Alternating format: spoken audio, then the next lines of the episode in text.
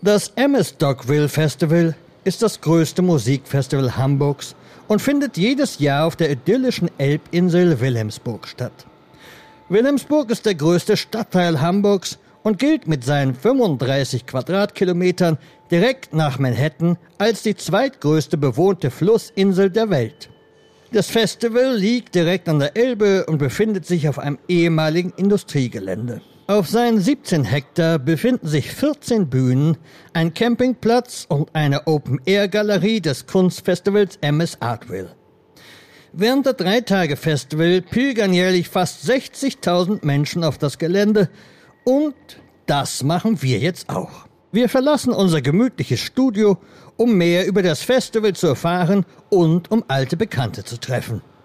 Also, viel Spaß mit Nora Gantenbrink und unserem MS Dogville Spezial. Nächste Station.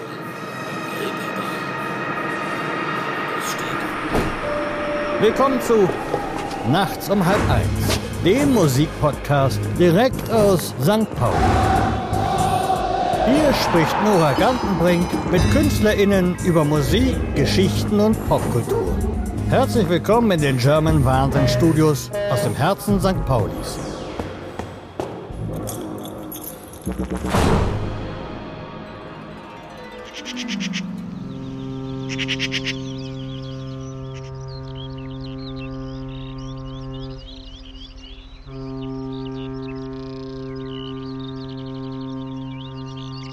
willkommen zu Nachts um halb eins, dem Musikpodcast von German Wahnsinn. Mein Name ist Nora Gantenbrink und wir hören heute eine Spezialfolge und zwar die MS Dogville Edition. Hallo. Hallo. Moin. Zum Dogville Festival. Ja. Es ist Freitag, der erste Tag unseres Festivalwochenendes. Gemeinsam machen wir uns auf den Weg und eigentlich ist das Gelände super einfach mit dem öffentlichen Nahverkehr zu erreichen, aber leider hat irgendein Vollidiot seinen brennenden Laster unter eine S-Bahn-Brücke gestellt. Ähm, deshalb ist die S-Bahn nicht zu benutzen und die Anreise gestaltet sich komplizierter und verwirrender als erwartet. Weil wir aber mit unserem Equipment nicht mit dem Fahrrad fahren können, haben wir gedacht, wir fahren Taxi. Vielen Dank und schönen Tag noch, ne? Bevor wir allerdings auf das Festivalgelände können, müssen wir uns akkreditieren. Wir finden den Pressecounter nicht und den Pressesprecher nicht. Das heißt, die größte Frage ist erstmal, wo ist Wir Ike? haben doch irgendwo die Nummer von dem. Genau, wollen wir den mal fragen? Ja. Hallo Eike, hier ist Nora von Jam Wahnsinn. Wir haben eine ganz kurze Frage. Hallo Eike, wir sind jetzt angekommen, aber wir sind im Backstage-Bereich. Müssen. Hallo Eike. Sorry, du warst. weg. Einige Telefonate später treffen wir dann Eike endlich im Backstage. Hallo. Moin, Voll Eike. cool. Freut mich. Ja, schön, dass ihr da seid. Dann lasst uns einmal die Runde durch den Backstage zum Pressecontainer machen. Ja. Eike führt uns zu einem Gebäude hinter der Bühne. Das Gebäude nennt sich Labor und hier hat er uns einen Raum klar gemacht. Dort dürfen wir in den nächsten drei Tagen unsere Interviews führen. Eike, woher wissen die Artists, wo die dann immer hin müssen? Ich funke immer mit den Artist Relations. Okay. Sag denen Bescheid, dass ihr die Artists erwartet. Okay. Genau, das hier ist das Atelier der Bandes. Die haben gesagt, ihr könnt hier, das war der Gedanke. Der Raum ist eigentlich ein Künstleratelier und hier steht ganz viel Zeug rum, Sprühdosen und Kram. Es ist nur leider auch brutal heiß. Aber egal. Wir warten hier jetzt erstmal auf unseren ersten Interviewpartner und zwar die Band Etna. Hallo, ich bin Nora. Äh, schön, dass das geklappt hat. Wir sind hier bei Nachts um halb eins, äh, der Dogville-Edition und sprechen mit Edna. Mein Name ist Nora Gantenbrink und ich freue mich total, dass ihr jetzt hier seid, weil ähm, wir hatten eigentlich geplant, also wir planen schon länger, ähm, Edna, Leoniden, äh, wir wollten ja so, so ein Special-Gig und dann, äh, ja, hat es nicht geklappt, aber jetzt sind wir zu euch gekommen, auf Stockville und freuen euch äh, heute mit Edna zu sprechen, morgen mit den Leoniden. Ja, Schön, dass ihr da seid. Sehr. Ja, vielen Dank für die Einladung. Ist ein bisschen schade, dass wir das nicht zusammen hinbekommen haben, aber vielleicht schaffen wir das dann noch irgendwann. Fand ich auf jeden Fall mega. Ja, wir lieben die auf jeden Fall sehr. Ja, Insofern. Also seid ihr schon befreundet quasi so? Oder? also haben wir, uns mal- kennen uns. So, äh, sorry, ich hatte dich unterbrochen. Nee, du darfst zuerst. Oder ich oder du? Nee, du jetzt. Nee, du. ich jetzt. Du bist dran. Wir haben die Leoniden mal auf einem der ersten Festivals, die wir gespielt haben, und das war, glaube ich, auch ein wirklich sehr frühes Festival für die Leoniden in Köln kennengelernt. Und da haben wir so gleich zwei oder drei Tage miteinander mal abgehangen. Ja, vor allem das zweite Konzert war auch in Hamburg. Ja, im Molotow. Ja. Und ähm, da haben wir das erste Mal von dieser Live-Energie äh, tanken äh, und probieren dürfen bei denen. Das war wirklich sehr, sehr beeindruckend. Und seitdem haben wir das immer so verfolgt und mal sehen wir uns irgendwo äh, kurz. aber dass wir wirklich so. mal mit denen so einen Abend ins Detail gehen können und äh, wirklich Zeit verbringen und auch über Musik philosophieren oder klar äh, gar zusammen spielen, das wäre oder das ist ja dann hoffentlich irgendwann nochmal bei euch möglich. Klingt voll schön. Ja, hoffen wir auch. Ähm, und wo wir schon bei der Live-Energie sind, ähm, ich habe mich nämlich gefragt, auch wenn das womöglich eine komische Frage für euch ist. Also die Leoniden machen ja ganz andere Musik als ihr. Und ich habe mich gefragt, ist es da jetzt ähm, in der Corona-Zeit so gewesen, also fehlt einem auch bei euch vor allem diese Live-Energie oder ist es da ein bisschen weniger, dass man auch sagt, ah nee, Studioarbeit, also ähm, ist es trotzdem so, dass euch die Auftritte arg fehlen oder gefehlt haben in der Corona-Zeit? Gefehlt haben, das ist jetzt schon fast wieder so lange gespürt, so passé, weil seit April sind wir mhm. wieder so mhm. voll auf Tour und ja, also das hat auf jeden Fall gefehlt, weil auch diese ganzen Substitute, es waren aber keine, es, mhm. waren kein, es war kein Ersatz, mhm. es waren diese, diese speziellen ähm, ähm, Streaming-Konzerte. Mhm. Das war halt was total anderes, mhm. so und da konnte man diese Energie gar nicht so spüren. So. Also wir haben dann zwar Musik gemacht, wie wir das zu zweit dann öfters machen, aber ähm, eine Bühne und mit, mit Menschen an einem Ort, das ist was ganz Einzigartiges auf jeden Fall. Und das habe ich sehr vermisst. Ja, persönlich. ich finde auch, das Sinn. Also das Publikum gibt dem Ganzen irgendwie einen Sinn, weil also man kann sich natürlich irgendwie können wir uns ausdrücken mhm. und füreinander Musik machen, also wir zwei dann, aber dass das wirklich was anrichtet, auch mit Menschen oder Menschen bewegt und diese Rückmeldung auch der Bewegung oder des Zuhörens, das ist wirklich mit nichts zu vergleichen. Mhm. Mhm. Genau, und im April ist ja äh, euer Album rausgekommen. Und das heißt, seitdem seid ihr auf Tour. Das heißt, jetzt seid ihr schon ein bisschen wieder äh, eingegroovt in dem Live-Business und äh, dann ist man schnell wieder irgendwie da, wo man vorher war. So ist das ähm, gefühlt so? Oder seid ihr immer noch, ja, ist jetzt so ein Festival für euch was Besonderes oder? Ja, schon. Ich würde sagen, dass das, ähm, dass man das Publikum irgendwie nie im Vorfeld, also insbesondere bei den Festivals, weiß man ja nicht, wer explizit für einen da ist oder wer schon mal von der eigenen Musik mhm. gehört haben. Viele kommen ja auch und lassen sich überraschen. Und deswegen ist es schon immer eine Wundertüte, dass man vorher nicht ganz genau weiß, wie es mhm. wird. Aber ich kann sagen, für alle Festivals, die wir jetzt diesen Sommer durchhaben, war das Publikum immer super drauf. Aber aufregend, nach so langer Zeit ist es auf jeden Fall total. Also da geht einem schon richtig krass, äh, rutscht einem das Herz in die Hose. Also, okay. weil die Leute sind ja dann so, äh, ja, okay, jetzt zeigt mal. Aber es hängt ja auch mit von den Leuten ab. Mhm. Also wie der Vibe ist, wie, ja. wie die Atmosphäre mhm. ist, wie das mhm. Festival gestaltet ist. All diese Sachen spielen ja schon auch eine Rolle. Und wenn man dann so viel auch gleichzeitig zu tun hat, also bei den ersten Shows gab es so viel Geräte erstmalig mhm. gleichzeitig zu bedienen für uns, dass wir mhm. wirklich, also ich kann das nur auf jeden Fall für mich sagen, dass ich richtig äh, aufgeregt war. Okay. Ja, interessant, weil ich hatte den Eindruck, also das ist ja natürlich so eine Außensicht auf euch, dass ihr ja schon noch in dieser Corona-Zeit äh, bei Böhmermann wart, Elbphilharmonie gespielt habt, Preise gewonnen habt, so dass es trotzdem sehr, sehr gut lief. Aber klar, man hatte trotzdem wahrscheinlich, haben einen die Live-Auftritte dann doch gefehlt oder die Konzertauftritte. Ja, und vor allem auch am Stück und in dieser Masse, also dass man auch so es sind ja, also wir hatten während der Corona-Zeit immer so, ich habe immer so Inselkonzerte mhm. dazu gesagt, so, weil das immer so einzelne Spots mhm. waren und dann war mal wieder zwei Wochen nichts. Aber ich meine, wir hatten ja auch die Zeit auch dann irgendwie total äh, positiv nutzen können, weil wir das neue Album quasi in der Zeit geschrieben mhm. haben. Und äh, jetzt ist es halt wieder so, am Stück irgendwie. Jetzt ist es wieder so, okay, man, man, man spielt ganz viel und dann Pause und dann schreibt man wieder was mhm. und wieder. Und ich fand diesen Rhythmus eigentlich so toll und der wurde halt mhm. halt so aufgebrochen. Mhm. Aber wir hatten echt Glück, so dass wir in der ganzen Pandemiezeit ähm, auch irgendwie spielen konnten. Mhm. Und ich würde gerne einmal noch mal so zurückgehen. Ähm, ihr habt euch ja 2017 gegründet und ihr beide habt euch kennengelernt an der Musikhochschule in Dresden, oder? Ja. Und wie hat dieses Kennenlernen, also wie kann man dann von wir studieren zusammen hin zu wir sind auch äh, mehr als Kommilitonen oder also wie kam es dann dazu, dass ihr so richtig zueinander gefunden habt musikalisch?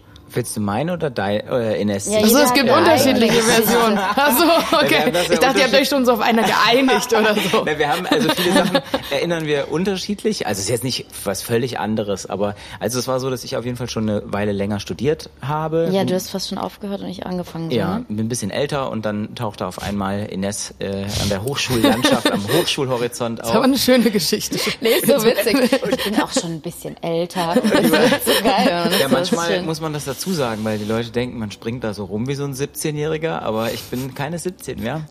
Oder ich bin so eine zwölfjährige Hochbekannte. Das kann auch so denken.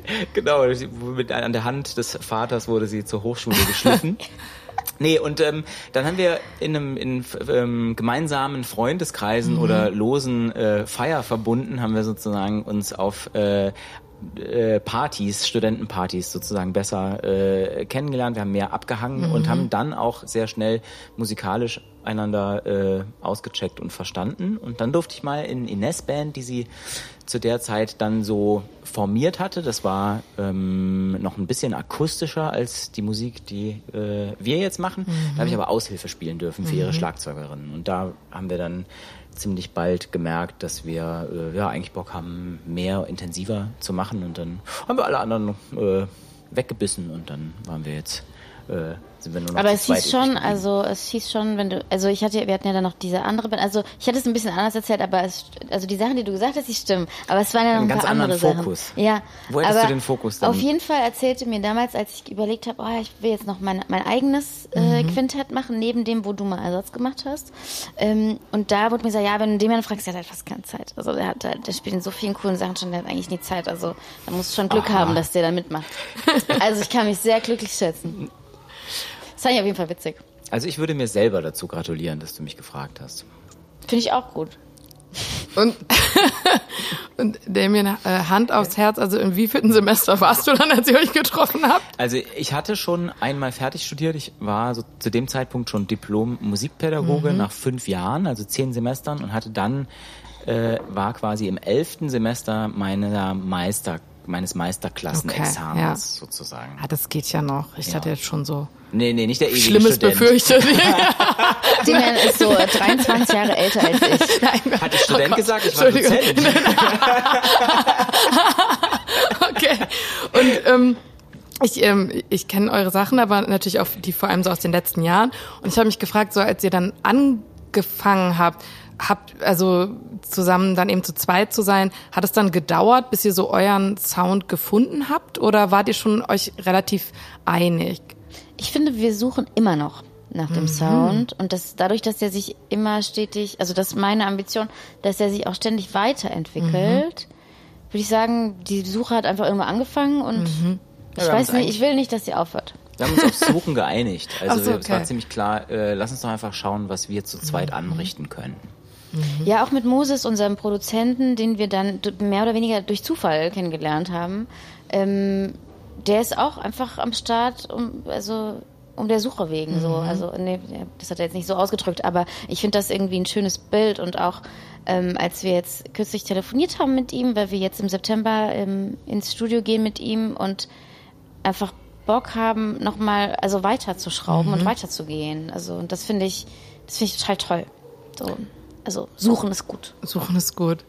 Und wohnt ihr beiden mittlerweile dann noch in Dresden oder seid ihr äh, abtrünnig geworden? Nein, ihr seid Nee, noch da. wir sind, also das werden wir häufig gefragt, auch äh, so von Kollegen, die früher in Dresden gewohnt haben, weil ja eine, schon eine relativ hohe Abwanderung ist an jungen KünstlerInnen. ja, deswegen frage ich. ja. Aber ähm, also wir haben das eigentlich so erlebt, dass die Möglichkeiten dort, insbesondere wenn man viel unterwegs ist, also A, mal runterzukommen, dann aber auch äh, günstige Arbeitsbedingungen und auch mit Platz und mit, äh, keine Ahnung, Proberäumen im Erdgeschoss mit einem Ausblick oder solche Sachen, was in anderen Städten, wenn die Leute das hören, die können das nicht glauben, dass man so arbeiten kann.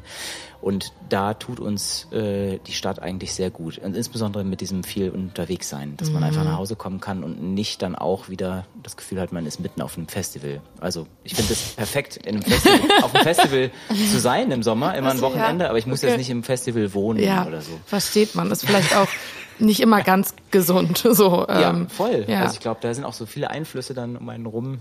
Und Dresden hat natürlich auch politisch einiges, also da muss einiges passieren, äh, sowohl kul- kulturpolitisch als auch ähm, Hat einiges zu bieten, dass man was verändern muss. genau. Da müssen auch die guten Leute bleiben. Ja, ja, also da, da ist wirklich richtig viel Arbeit zu tun. Und da äh, denke ich, kann man dann, wenn man gerade Zeit hat, sich auch dann versuchen mit einzubringen.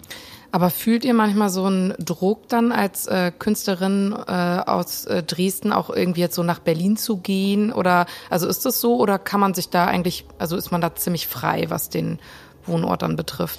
Also ich hatte das ähm, vor ein paar Jahren auf jeden Fall. Dann kam aber Corona und ich war so happy. Mhm. Ja, da war es ja eh egal, wo nicht- man war. Ne? Ja, genau. Ja. Und also ich, aber jetzt, ich, also ich lebe so ein bisschen von, von diesen beiden Welten. Das Mhm. sowohl in Dresden zu leben und da auch meine Ruhe zu haben und so einen Rückzugsort, als auch dann, also weil viele Freunde von mir einfach auch in ähm, Berlin leben und dann, also und halt auch die meisten Termine und auch viele KüsterInnen mit, also die meisten Leute aus unserer Gruppe Mhm. wohnen einfach äh, in Berlin. So.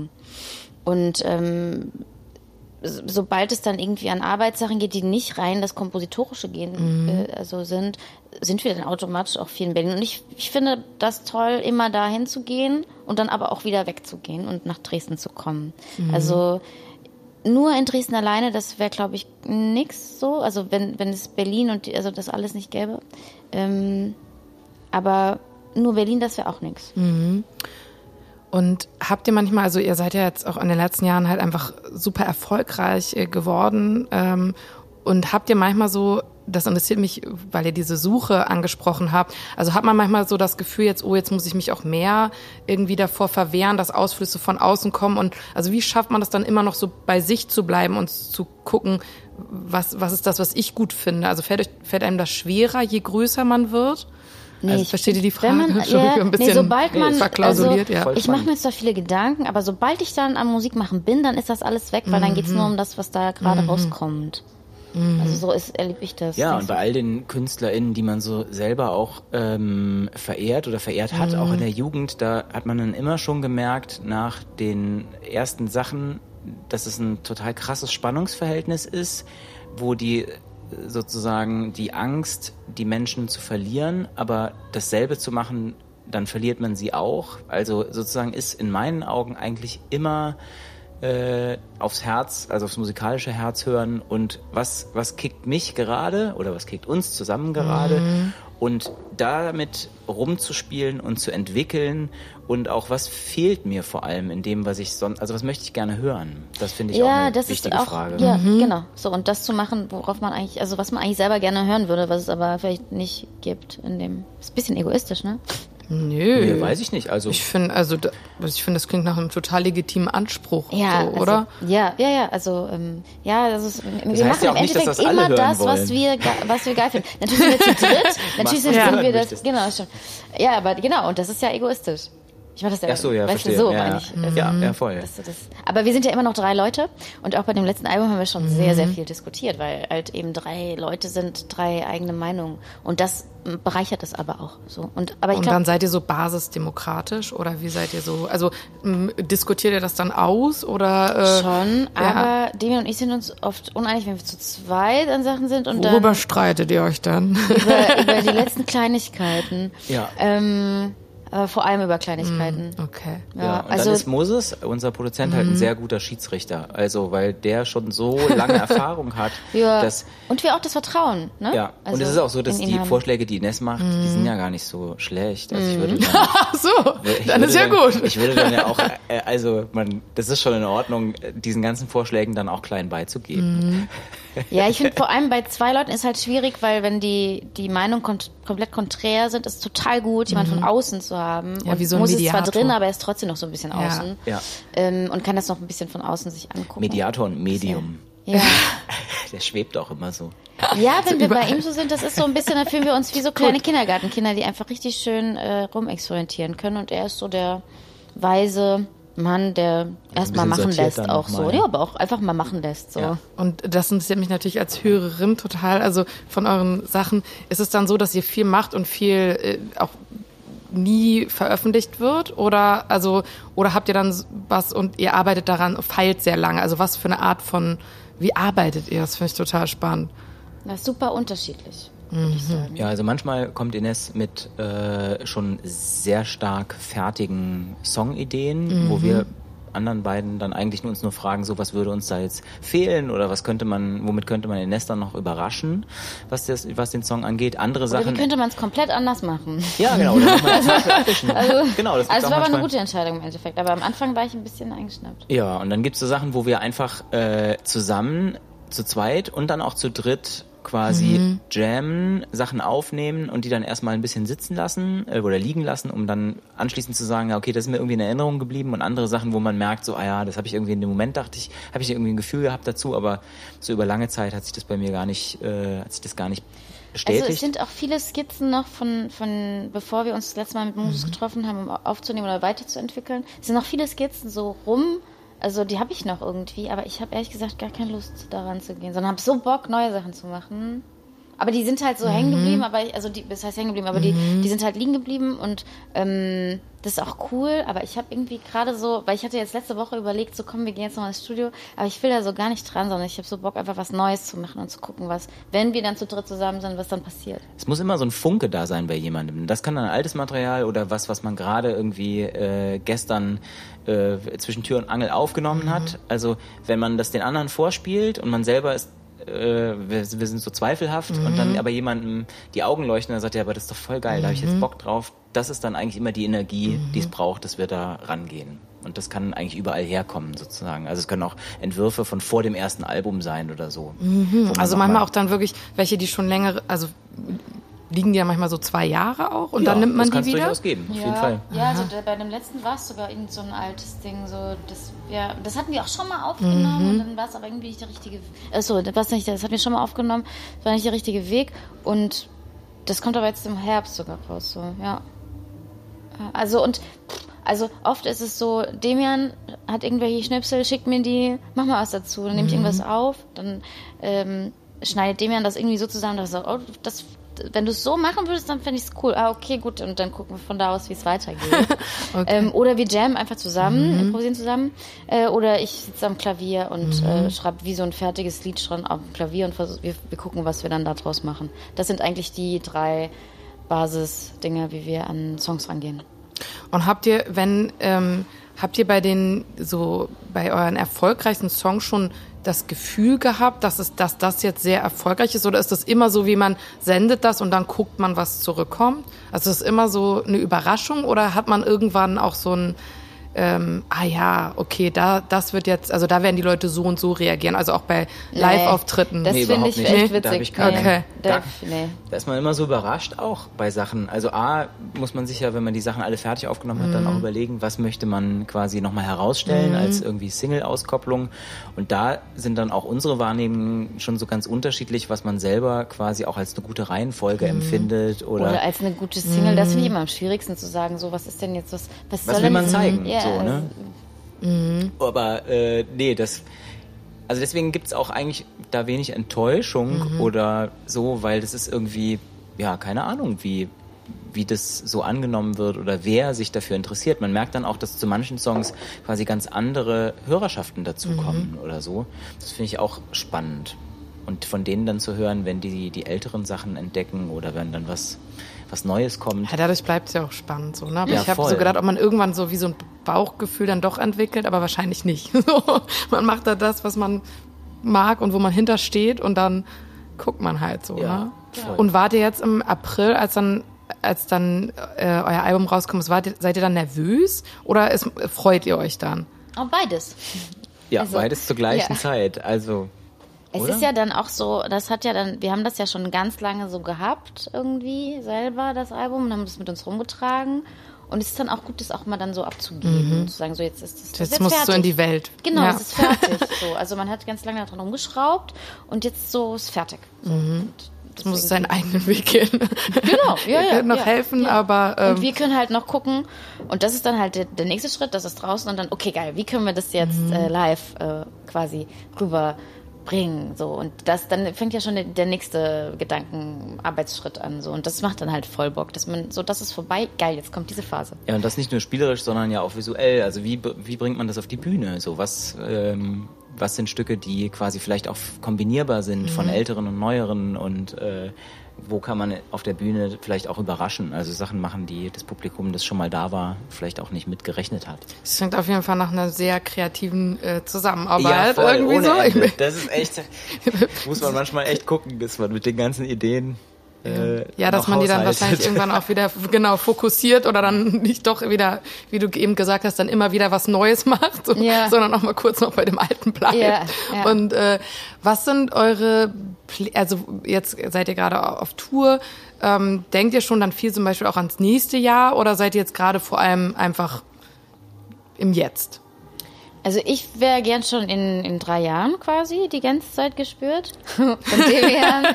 ähm, also einfach das, weil ich, ich liebe einfach mir Pläne zu machen. Mhm. Ich liebe es dann auch die umzustoßen, auf jeden Fall, aber ich brauche immer diese Pläne. Und, mhm. weil sonst habe ich immer so eine, empfinde ich irgendwie eine große Sinnlosigkeit. Mhm. Ja, du und Damien ist der andere. Ne? Genau, ich möchte ich gucke so irgendwie nur so in die mhm. nächsten zwei, drei Monate maximal irgendwie vom Gefühl her. Genau, und ich will wissen, ja, ich will dann aber das machen, dann will ich das machen, dann will ich das machen. Und also. Ähm, aber weil du ja auch konkret gefragt hast, also es gibt ja so äh, auch Bestrebungen, Dinge auszuprobieren, wie kann man äh, diesen Bandsound in andere Kontexte mhm. setzen. Also wir haben ja schon mal angefangen mit der NDR Big Band mhm. zu arbeiten. Das geht jetzt auch so ein bisschen weiter. Wir spielen also auch noch mehrere Konzerte, mit denen haben wir auch neue Arrangements gemacht.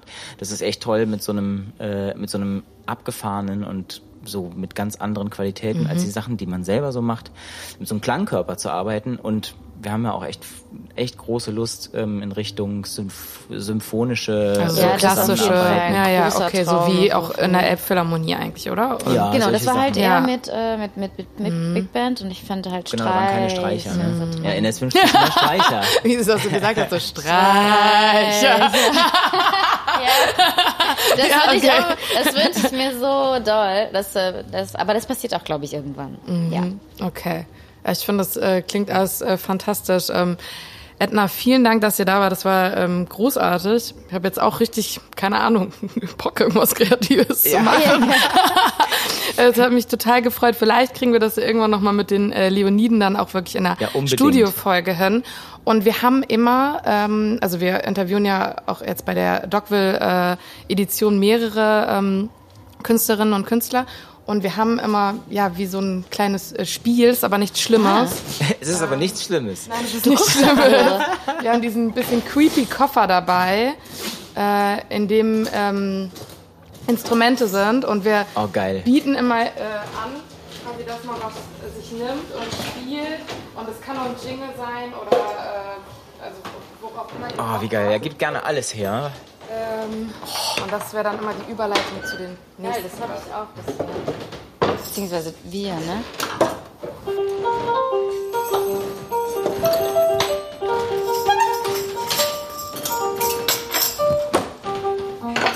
Oh, geil.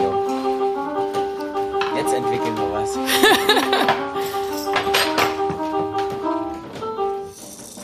Nachts um halb eins. Nachts um halb eins.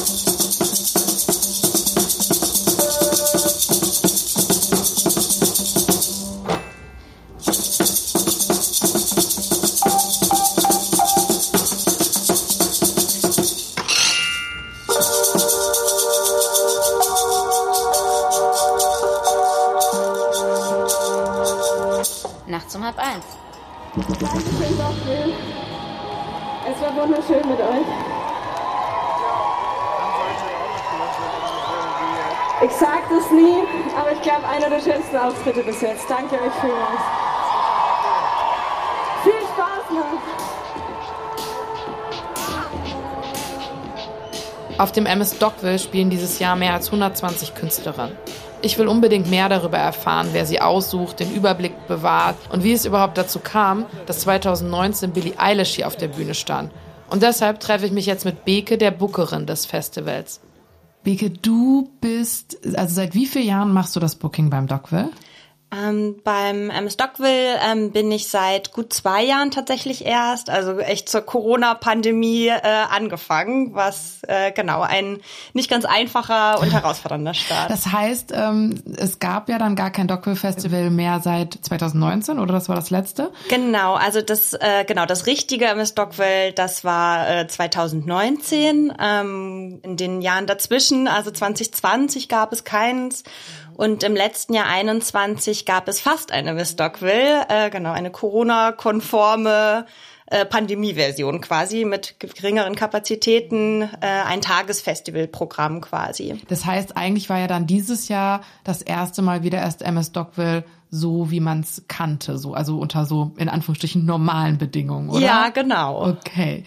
Und ähm, wir waren ja auch da und ähm, ich freue mich total, dass ich dich jetzt noch ein paar Fragen stellen kann, eben ähm, ja, weil natürlich die Hintergründe total interessant sind. Also sind die Leute aus dem Booking und die wir jetzt auch getroffen haben, wie Edna oder die Leoniden, alles dann äh, Bands gewesen oder Acts und Artists, die schon damals angefragt waren und die man jetzt bis 2022 dann mitgenommen hat oder? Genau, also bei den Leoniden ist das ein total gutes Beispiel. Bei denen war es genau der Fall. Ähm, die waren schon relativ lange gebucht, ähm, eigentlich auch für eine normale äh, Edition in 2020, was dann nicht stattfinden konnte. Ähm, da hatten wir das Glück, dass sie auch bei unserer pandemiekonform, ähm, pandemiekonform Version in 21 schon eine kleinere Show spielen konnten und dann jetzt in äh, 2022 ihre große Show auf der Hauptbühne nachholen konnten. Also das war wirklich für uns alle ein ziemlich langer Weg von dem äh, Booking-Prozess äh, bis die Band am Ende auf der Bühne stand. Also ja, hat über zwei Jahre gedauert. Ja, und ähm, die Leoniden haben mir auch erzählt, dass äh, sich für die 2022 so ein bisschen angefühlt hat, wie so das Jahr, in dem man aufräumt, in dem man so sagt, ah, da ist ja noch ein Booking aus dem Jahr und da noch da und jetzt endlich kommen wir dazu, die ganzen Konzerte mal zu spielen. Ist das von deiner Seite auch ein bisschen so, dass man denkt so, okay, jetzt räumt man das die ganzen Anfragen mal zusammen und hier ähm, oder oder wie fühlt ja, sich das für dich an? Absolut. Also es war eigentlich äh, ganz schön beschrieben. Es war irgendwie so ein zwei Jahre langes Aufräumen haben. Äh, wir hatten natürlich auch ein großes Interesse dran, an Bookings ähm, aus dem Jahr 2020 festzuhalten. Denn es gab natürlich auch einige TicketkäuferInnen, die sich schon aufgrund äh, der bestätigten Bands ähm, und KünstlerInnen Tickets gekauft haben. Trotzdem hat sich das natürlich dann am Ende des Line wirklich auch über zwei Jahre entwickelt ähm, da einige KünstlerInnen nach wie vor spielen wollten, andere gerade bei internationalen Acts, die teilweise nicht mehr verfügbar waren, so dass das am Ende wirklich äh, gerade in diesem Jahr eine große Mischkalkulation war aus ähm, KünstlerInnen, die schon vorher gebucht waren, für eigentlich für für 2020. Aber das war eigentlich ganz schön, ähm, da wir auch immer noch die Möglichkeit hatten, neue KünstlerInnen zu buchen und das ja auch das Dogville sehr prägt. Also es war schon am Ende schön, sowohl, sage ich mal, so eine Basis zu haben, auf die ich aufbauen konnte, aber auch nochmal Raum für Neues gab. Und wer waren Künstlerinnen und Künstler, die dann eben äh, neu dazu kamen? Ah, das waren am Ende tatsächlich ziemlich viele. Ähm, dadurch, dass wir äh, im letzten Jahr auch bei der pandemiekonformen Version ähm, schon einige Bookings, sag ich mal, umsetzen konnten, sind davon nicht alle wiederholt worden. Es gab aber eben äh, bestimmte KünstlerInnen wie die Leoniden, die wir unbedingt natürlich präsentieren wollten, auch beim normalen ja, großen Doc in diesem Jahr. Ähm, aber ein groß, also Tash Sultana war zum Beispiel ein ganz neues Booking, Annemai Kantereit auch. Also das waren beides im Prinzip Headline-Acts, die vorher nicht bestätigt waren, also die explizit dann auch für dieses Jahr gebucht worden sind. Ähm, und es gab aber auch KünstlerInnen, wie zum Beispiel Provinz, die auch schon sehr früh gebucht waren, auch eigentlich schon äh, für vor zwei Jahren, die natürlich aber in der Zeit eine gigantische Entwicklungskurve hingelegt haben, so dass sie eigentlich von einem ursprünglich relativ kleinen Opening-Slot, sag ich mal, sich am Ende zu einem Co-Headliner entwickelt haben. Das ist natürlich normal im Booking-Prozess, dass zu dem Zeitpunkt, wenn eine Band gebucht wird, bis zum Festival schon durchaus noch was passieren kann. Aber das war natürlich durch diese lange Zeitspanne ein so gigantischer Entwicklungsschritt, der ja sonst nicht so oft vorkommt. Aber das fand ich voll interessant, was du sagst, weil genauso, also im besten, also wahrscheinlich zeichnet das einen ja als eine gute Bookerin aus, wenn man nämlich eben Leute entdeckt und dann werden die so fett, dass man, dass sich nachher alle freuen, dass sie noch in dieser Venue oder auf diesem Festival spielen. Ähm, wie ist das, wenn, also wie überlegst du dir oder wie findest du die Künstlerinnen und Künstler und muss das noch irgendjemand absegnen? Musst du die dann noch vorstellen und irgendjemand sagt ja oder nein? Und was sind Artists, die überhaupt zum Dogville passen und welche nicht? Also erstmal liegt da die Entscheidungsgewalt schon bei mir. Ähm, also es gibt schon äh, durchaus auch weitere Personen in unserem Booking-Team. Arne zum Beispiel, der auch das Habitat-Booking macht und das Vogelball-Booking, der auch zwei Bühnen beim Dogville zum Beispiel bucht, der für mich ein ganz wertvoller Gegenspieler ist. Aber an sich liegt da die Verantwortung und die Auswahl schon bei mir. Ich habe natürlich gut, super viele. Ja, quasi. Ja. Ähm, genau, ich habe natürlich äh, total viele wichtige Menschen so in meinem äh, Umfeld, die mir auch als GegenspielerInnen dienen, äh, mit denen ich mich austausche, mich über Musik und KünstlerInnen ja einfach bespreche. Ähm, das brauche ich schon. Also es ist schon äh, so, dass ich mir natürlich viel selber anhöre und auch eine eigene Wishlist habe, aber das schon auch brauche, dass ich einfach über Musik und KünstlerInnen spreche, Mhm, um dann noch zu einer Entscheidung zu kommen. Genau. Und aber natürlich super wertvolle Quellen sind auch Showcase-Festivals für mich. Die waren natürlich äh, in der Vergangenheit auch sehr rar oder nur in digitalen Formaten größtenteils verfügbar. Und was sind Show Showcase-Festivals? Genau, Showcase-Festivals sind ähm, Veranstaltungsformate, in denen äh, neue und Newcomer-KünstlerInnen ähm, vorgestellt werden. Genau, oftmals wie beim Reeperbahn-Festival Ah, okay, das zum ist so Beispiel. Referenz, mhm. Genau, also ich sag mal eigentlich so, oftmals sind es so Clubfestivals Mhm. innerstädtisch, wo ähm, genau internationale KünstlerInnen vorgestellt werden, auch quasi beim Reeperbahn Festival ja auch in so, einem, so einer Art ähm, Konferenz-Setup, ähm, genau. Und da gibt's dann eben viel, ja, viel neue Musik, für, auch für mich zu hören, ähm, genau. Aber eben auch viele BookerInnen, die selbst da sind, äh, natürlich auch ihre Artists quasi pitchen und äh, vorstellen. Das sind schon wichtige, äh, ja, wichtige Momente auch für mich als Bookerin. Und habt ihr dann aber so ähm, irgendwie ja wie so ein Mood oder irgendwie so oder so Leitlinien oder gibt's irgendwas, was man dann so sagt, Dogville, das Dogville Booking ist so Mhm. und so und so? Gibt's sowas? Das gibt es, glaube ich, nicht in so einem so festen Format, aber für mich ist das ähm, Stockville Booking divers. Ähm, es ist ein guter Mix aus internationalen und nationalen KünstlerInnen. Paritätisches Booking ist mir super wichtig, ähm, aber natürlich auch von den Genres her liegt ein großer Fokus auf sowohl Indie als auch Elektro oder auch Rap-Artists. Ähm, genau, kann aber auch durchaus mal in äh, andere Spitzen resultieren. Das ist eigentlich ganz schön, dass es nicht festgeschrieben ist, es aber trotzdem so eine Art äh, Genre-Fokus schon gibt bei uns. Voll, voll cool, was du sagst, weil, also, äh, genau, auch das mit dem Divers oder ich hatte immer als, den Eindruck als auch Dogville Festivalgängerin, dass es so ist, dass eben da nicht, es nicht vorkommen würde, zum Beispiel, dass es äh, ein fast ausschließlich äh, männlich geprägtes Line-Up ist oder sowas ja auf anderen Festivals dann eben doch ähm, vorkam. Genau. Und ähm, genau, also das sind zum Beispiel schon Sachen, wo ihr dann eben explizit drauf achtet. Auf jeden Ja. Fall. Das ist für mich, äh, hat für mich einen super hohen Stellenwert. Ähm, Gerade da wir auch die Chance haben, viele äh, neue Artists zu präsentieren, ist es für mich auch wichtig, äh, sowohl bei den bekannteren Acts als auch bei den zahlreichen NewcomerInnen, ähm, da auch direkt für junge KünstlerInnen in, insbesondere eine Bühne zu bieten, um so natürlich auch äh, nicht nur eine Bühne mit Newcomerinnen am Ende mit weiblichen Acts zu haben, sondern auch diesen Aufbaumoment schaffen zu können. Ich finde, das ist ein total wichtiges Tool, was wir als Festival ähm, an der Hand haben, ähm, da auch einfach eine, einem diversen äh, Line-up eine Bühne zu bieten. Ja, finde ich mega. Und 2019, also bei dem letzten Festival, da warst du dann zwar noch nicht als Booker, Bookerin an Bord, aber da hattet ihr zum Beispiel Billie Eilish, was ja einfach, äh, also ich habe auch noch mal in die Presse geguckt da, also da stand ja überall, ne, so, dass er einfach ein Mega-Scoop, so, dass dann äh, Billie Eilish in Wilhelmsburg spielt.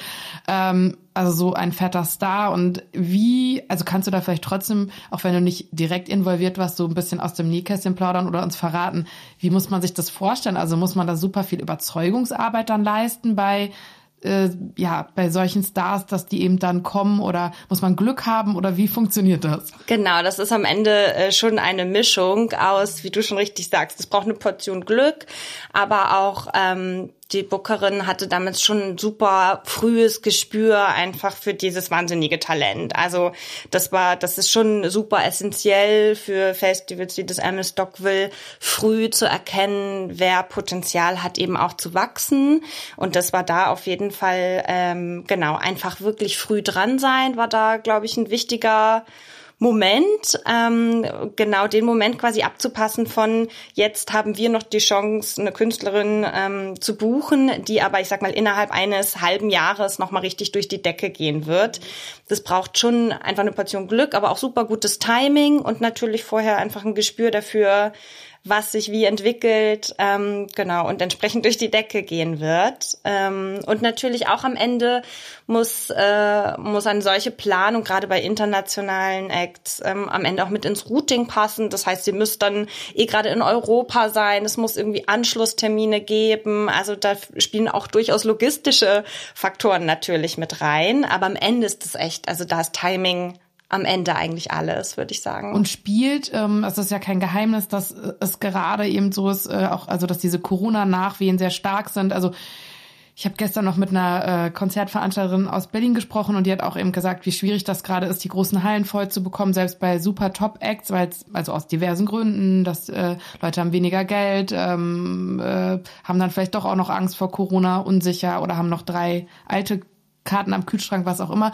Sind das so Sachen, die du jetzt auch gemerkt hast bei dem Booking, dass man irgendwie, dass es eine größere Unsicherheit gibt und man deswegen vielleicht dann auch Künstler leichter bekommen hat? Oder wie war da so die, das war tatsächlich ganz durchwachsen. Also es gab auch da, äh, wie ansonsten, glaube ich, in der Gesellschaft von bis Szenarien. Also es gab KünstlerInnen, äh, die sich gar nicht früh committen wollten, weil einfach noch zu viele Unsicherheiten vorgeherrscht haben und einfach noch nicht klar war, ähm, wohin die Reise gehen wird und unter welchen Umständen überhaupt veranstaltet werden kann. Das ist natürlich gerade dann bei frühen Bookings problematisch, weil wir natürlich auch eine gewisse ja, also einfach einen Vorspann an Zeit brauchen, um auch Tickets zu verkaufen. Also wir brauchen natürlich auch ab einem gewissen Zeitpunkt bestätigte Namen, die wir veröffentlichen mhm, können, um klar. den Leuten auch Ticketkaufanreize äh, ja. schaffen zu können. Und es gab aber auf der anderen Seite auch Artists, die gesagt haben, ach, wir bestätigen erstmal ähm, und wir sind erstmal zuversichtlich und gucken, was kommt. Bei denen, das war aber dann auch undankbar im Booking-Prozess, die dann aber zu einem späteren Zeitpunkt festgestellt haben,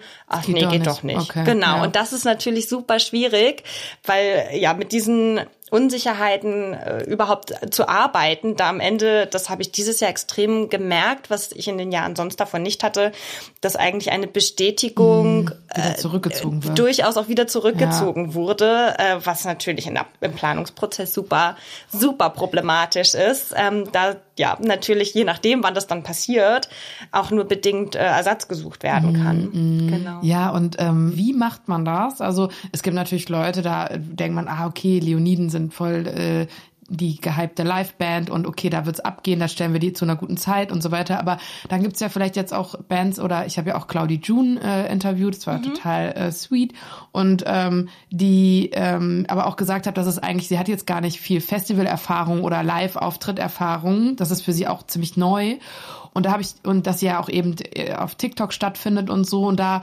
weiß man ja gar nicht als Bookerin eigentlich so, wie ist das jetzt live, ne? Kommen dann ihre Fans dann auch auf ein Festival mhm. und ist es für dich dann auch immer noch überraschend? Und ähm ja, teilweise schon, da ich natürlich, also gerade auch Corona-bedingt, äh, gar nicht die Chance hatte, ähm, mir alle KünstlerInnen vorher auch mal live anzuschauen. Da es manche eben auch gab, die noch gar nicht viel Live-Erfahrung haben, wo es auch irgendwie vielleicht kaum Videomaterial gab, die mich aber dann eben eben aus Grund von anderen Argumenten überzeugt haben. Aber das war dieses Jahr auch wirklich nochmal besonders, dadurch, dass Corona bedingt so viele Tourneen und Konzerte ausgefallen waren von Künstlern, bei denen ich eigentlich dachte, okay, die würde ich mir gerne anschauen äh, und mich auch von deren Live-Qualitäten überzeugen, äh, was ganz oft einfach nicht ging. Ähm, und dann eben es wirklich einige Bookings gab, ähm, die ich dann auch das erste Mal auf dem Festival live gesehen okay, das habe. Das ist dann so ein bisschen Risiko oder man denkt so, ah okay, ich probiere das jetzt mal aus. So, ne? Total. Mhm. Ich finde, das ist eigentlich, also es ist auch eine schöne Option ähm, und eine, ja, eine Chance, das zu haben und KünstlerInnen relativ früh so eine Bühne bieten zu können. Aber klar, geht es auch, wenn ich selber nicht um die Live Qualitäten mhm. äh, der Band weiß oder einer Künstlerin, ähm, dann klar, da gibt's immer so einen Moment, okay, Stunde der Wahrheit.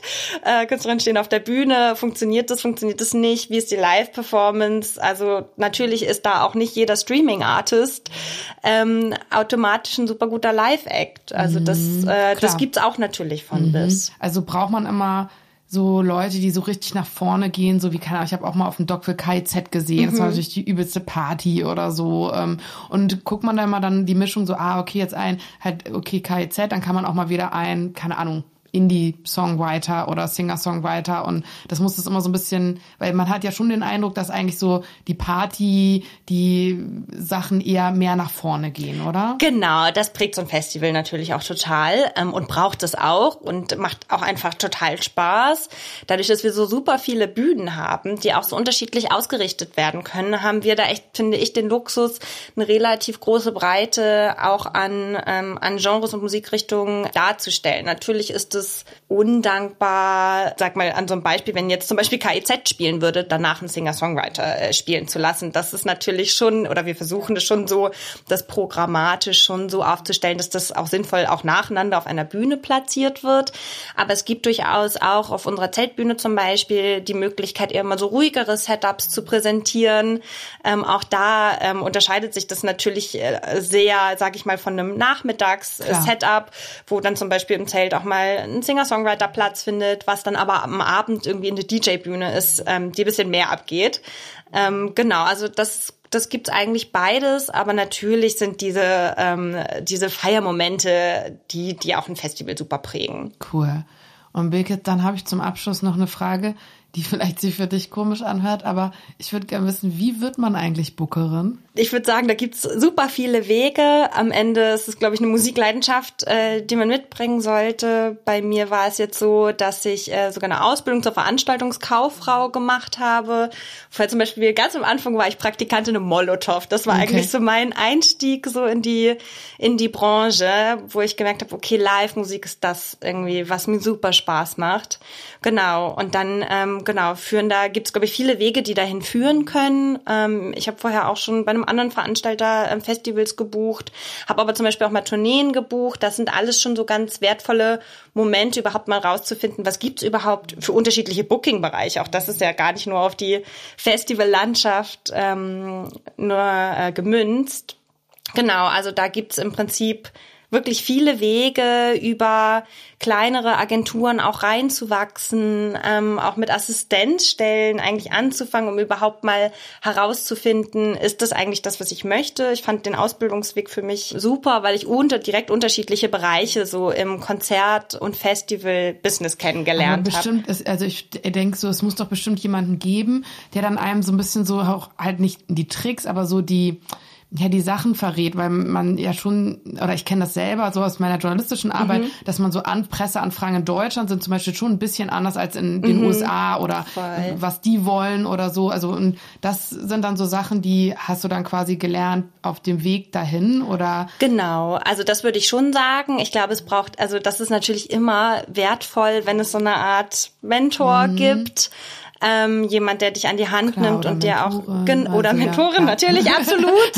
äh, die hätte ich Nein, mir nein, am klar. allermeisten gewünscht. Ja. Die gab es leider in meiner Laufbahn Okay. nicht. Ja. Genau, Weil aber am die meisten Ende Booker sind, sind es Männer? ja, also schon super viele. Auch das verändert sich langsam, muss ich sagen. Ähm, aber es sind schon immer noch super viele. Also es ist schon immer noch sehr männerdominiert. Aber auch das ist natürlich eine etwas, ähm, was ich auch zur Auswahl habe, mit wem ich zusammenarbeite. Also das ne, natürlich kann ich jetzt nicht bestimmen, bei wem welcher ähm, Artist irgendwie gesigned ist. Aber trotzdem habe ich dann natürlich auch die Möglichkeit, äh, meine Kontakte entsprechend zu knüpfen und auch auszubauen und da auch entsprechend zu fördern. Das ist wahrscheinlich auch eine eher dumme Frage, aber du verhandelst du auch das Geld oder gibt's da noch mal jemand extern, wenn man sagt, ah, wir sind uns einig, wir wollen eigentlich ins Geschäft kommen, bitte klärt mit unserem keine Ahnung, äh, die, die Kohle oder muss man das dann auch selber verhandeln? Nee, der Part liegt schon komplett bei mir. Okay. Genau, also der äh, ja ja komplette Verhandlungsteil. bisschen, muss man schon ein bisschen lernen. Ja, Absolut, okay. klar, das- verhandeln ist ja kulturell unterschiedlich, also ne? Absolut, läuft Okay. auch teilweise. Also ne, das war auch schon äh, von Person zu Person teilweise unterschiedlich. Bei einigen weiß man genau, so kommen wir da schneller ans Ziel. Bei anderen braucht's halt echt umfangreiche Gespräche. Da gibt's geht's dann ja auch um so, geht's ja gar nicht immer nur um Geld, sondern auch um, wann spielt zum Beispiel ein Künstler Klar. oder Künstlerin auch noch in Hamburg? welche Bühne Welche. Bühne, welcher Slot? Also da gibt's ja schon mehrere Faktoren, Ja. die in so eine Verhandlungsmasse Ja, ja. fließen, Okay. aber das liegt schon bei mir. Es ist natürlich gerade so bei den super großen Acts, ähm, habe ich schon auch äh, unsere Geschäftsführungsinstanz, Mhm. Klar. mit der ich durchaus mal über Budgets spreche, ja, okay. Mhm. äh, wo ich auch ganz happy drüber bin, nicht alles alleine entscheiden zu müssen. Aber am Ende sage ich. ich mal, die Einschätzung oder Bewertung von KünstlerInnen ähm, und angemessenen Gagen, die liegt schon bei mir. War aber zum Beispiel auch super schwierig in der Vergangenheit, weil für mich auch immer eine wichtige Bemessungsgrundlage eigentlich war, wo oder auch in welcher Größenordnung ansonsten Konzerte gespielt werden. Also zum Beispiel, wenn ich wüsste, okay, das ist eine Band, die, ähm, die verkauft innerhalb einer Woche das übel und gefährlich aus, ist es für mich natürlich ein total wichtiger Indikator zu wissen, okay, ähm, wir können uns auch einen guten Ticketverkauf davon erhoffen. Und bei anderen Acts, äh, wo ich weiß, okay, da läuft es nur ganz schleppend und die haben nur in einem kleineren Venue gespielt, ist für mich eben auch ein wichtiger Indikator. Und das ist ja auch total ausgeblieben in den letzten Jahren, dass ich mich ganz viel eigentlich nur auf so Streaming, Social Media Zahlen verlassen musste, weil ich halt gar nicht wusste, was, was für Konzerthallen äh, die Bands spielen würden und wie viele Tickets sie tatsächlich verkaufen würden. Das ist voll, also ich finde es wirklich richtig schwierig. Also Ja. da, die Einschätzung. Und auch äh, natürlich gibt es ja unterschiedliche Seiten. Die anderen wollen natürlich mehr rausholen. Irgendwo trifft man sich, dann muss man gucken, wie weit geht man runter. Also äh, das, also das äh, klingt für mich nach einem Job, äh, in dem man sehr viele Skills braucht. Ja, so, es macht auch- menschlich, geschäftlich, dann Voll. natürlich musikalisch, so dass man Ja. gerade weiß, äh, was geht. Und ähm, ja. Genau das ist mein Daily Business quasi. Ne? Also ich bin eigentlich konstant am Verhandeln ähm, und bespreche KünstlerInnen und Bedürfnisse von der einen Seite und benenne die von meiner Seite. Äh, währenddessen natürlich irgendwie äh, muss ich ständig auf dem Laufenden bleiben, höre super viel Musik, höre mir natürlich auch viele Playlisten klar. an. Ähm, genau, krieg natürlich auch super viele Vorschläge zugeschickt, habe auch eine eigene Wishlist, die ich quasi versuche erstmal abzuklopfen, was Verfügbarkeiten angeht. Gerade bei internationalen Künstlern ist das natürlich auch immer ein längerer Prozess, bis die sich zum Beispiel festlegen, wann eine Tourperiode stattfindet, ob die dann im August überhaupt da sind. Das ist so bei deutschen KünstlerInnen, meistens geht es ein bisschen schneller.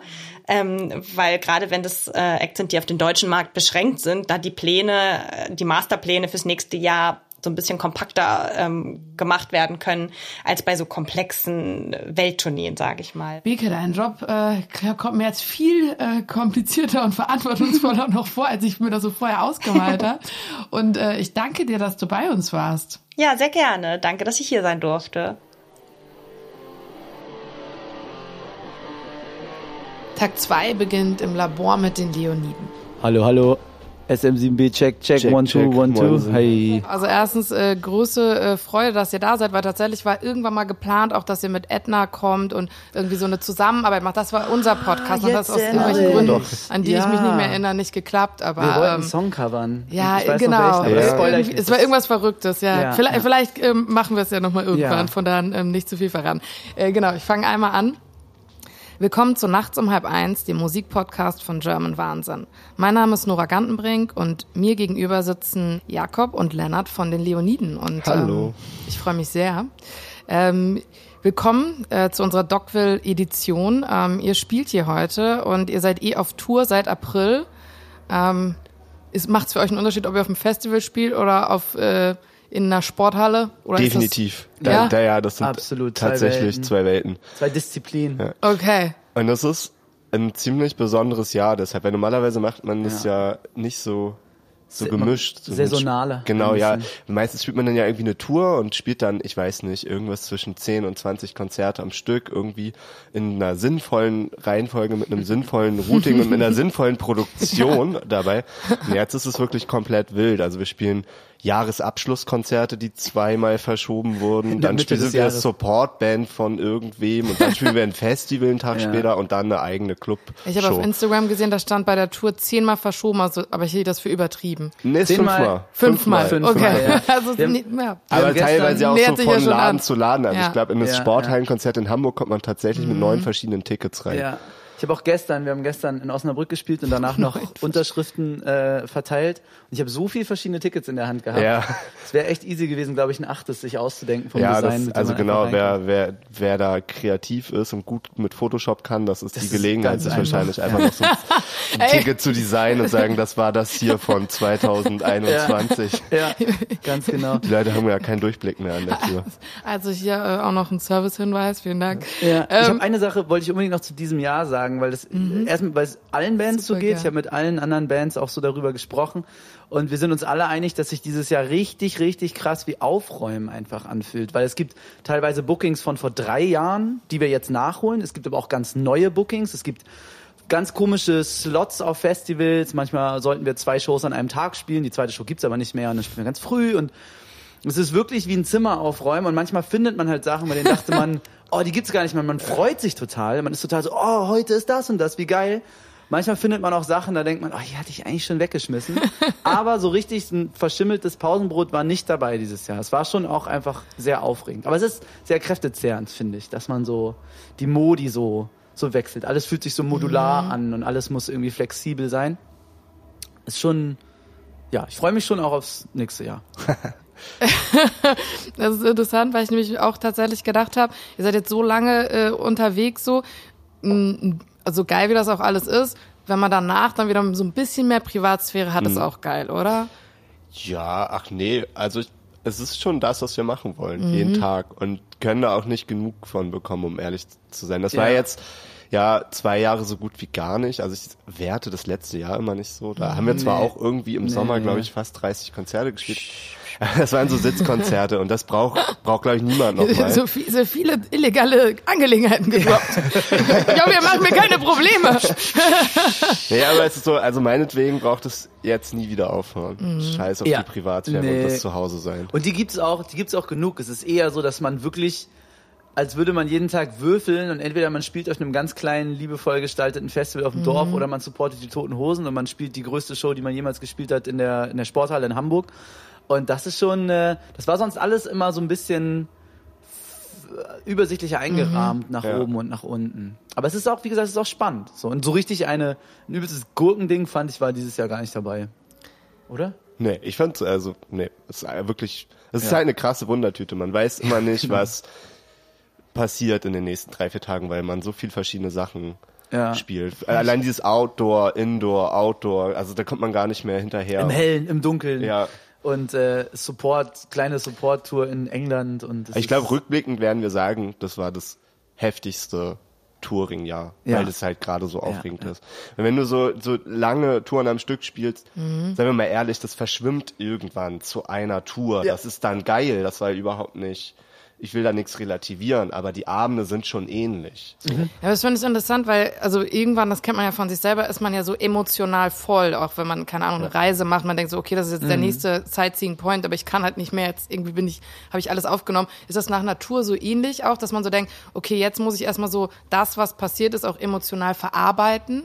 Oder hat man da immer noch so zwischendurch dann auch Zeit für? Versteht ihr, was ich meine? Also wir hängen schon echt 22 Stunden von 24 echt in den Seilen, weil wir erschöpft sind, so auch, ich glaube, dieses emotionale Mhm. Ja, ja. erschöpft, aber das ist dann immer für die zwei entscheidenden Stunden hat man, die kratzt man die ganze Power zusammen. Ja. Ich, also so, ich habe das Gefühl, ähm, also nee, ich, weiß- ich weiß nicht, für mich persönlich gibt es da einfach nicht genug. So, ich weiß, ich bin Ja, da das geht mir nie auch voll so. von. So.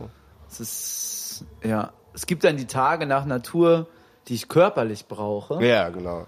Aber das ist auch, die brauche ich immer, egal ob wir zwei Konzerte gespielt haben oder zehn am Stück. Das ist so, da ist man einfach kurz kaputt und muss wirklich den Muskelkater heilen. Aber dieses zu voll sein von dem oder zu viele Eindrücke, das, da bin Das ich wirklich geht. Raupe Ja. nimmersatt mäßig. Noch mehr, noch, noch mehr, noch mehr, noch Geht mehr. mir ganz genau. Das ist ja. einfach zu, zu schön und auch dieses Privileg, was wir halt leben dürfen, von dem wir auch leben dürfen, das, das äh, verblasst nicht. Mhm. Es ist jeden Tag wieder krass aufzuwachen und zu wissen, ey, ich habe nicht nur mein Hobby zum Beruf gemacht, ich verdiene damit gut Geld, ich, wir bringen Freude Füllt in die die, Sporthallen. Welt. Wir füllen die So. Sporthalle. Ja, das ist ja auch schon- Fuck, Mann, ja. wir, ich weiß, Faber ist offiziell Headliner, weil er ein bisschen größer geschrieben ist auf dem Plakat als wir. Aber ich finde unsere Zeit fast geiler und das Doc will zu Headline ist so, Das kann man mir, man sagt ja immer, das könnte man meinem 16-jährigen Ich nicht erzählen, das kannst du mir nicht, nicht mal meinem 25-jährigen Ich erzählen. Ja, Das finde ich so krass. voll, voll, zu 100 Prozent. Ihr seid ja aus Kiel eben. Äh, manche halten ja Kiel für einen Vorort von Hamburg. Ist es Ja, auch. ist es Nein, äh, Spaß. fair. Doch, Also, Nein, doch, ja. Ja. Das Ist ist doch so? das Gute. Das ist, man kann so total von der ganzen Kultur so profitieren. Also wenn ich als Kieler ähm, irgendwie Konzerte sehen möchte, Seid ihr immer nach Hamburg Ja, gekommen? mein ganzes Leben. Also Absolut. Ist einfach ein Fakt. Ja. Kiel ist eine ganz kleine Szene, aber da Mhm. kommt nichts Größeres oder Internationales erst recht nicht vorbei. Aber, Doch, Kieler Woche. aber da war ich mal, das äh, ganz schön, oder? Kommt drauf an, Ja. Beschaulich. Kommt drauf, Ja, ja, kommt, Das- kommt drauf das an. ist also bilderbuchmäßig aus, fand ich. Ja, Ähm, ja, so ein ja. Kinderbuch, oder? gibt es. Äh, die. Gruselkoppel. Die schließt- das ist beautiful. Nice, ja. Aber es gibt auch einfach echt eine hohe Atzenenergie, würde ich sagen. Ja. Okay. Ähm, sind eure krassesten Fans in Kiel dann oder in Hamburg? Oder ganz woanders? Ich Auf der glaube, ganzen Welt. weder noch. Schwer, schwer zu sagen, wer die krassesten Fans sind. Also so, wir haben ziemlich coole Fans und wir haben ziemlich viele Fans, die auch eigentlich immer dabei sind. Das ist heftig. Das ist scheißegal, ob wir in London spielen oder in Wien oder in Kiel. Stehen in der ersten Reihe sehr häufig die, die gleichen Leute und dieselben Leute. Ähm, und äh, blöd gesagt, glaube ich, dass die auch, also die kommen nicht aus Kiel. Das Okay. wüsste ich.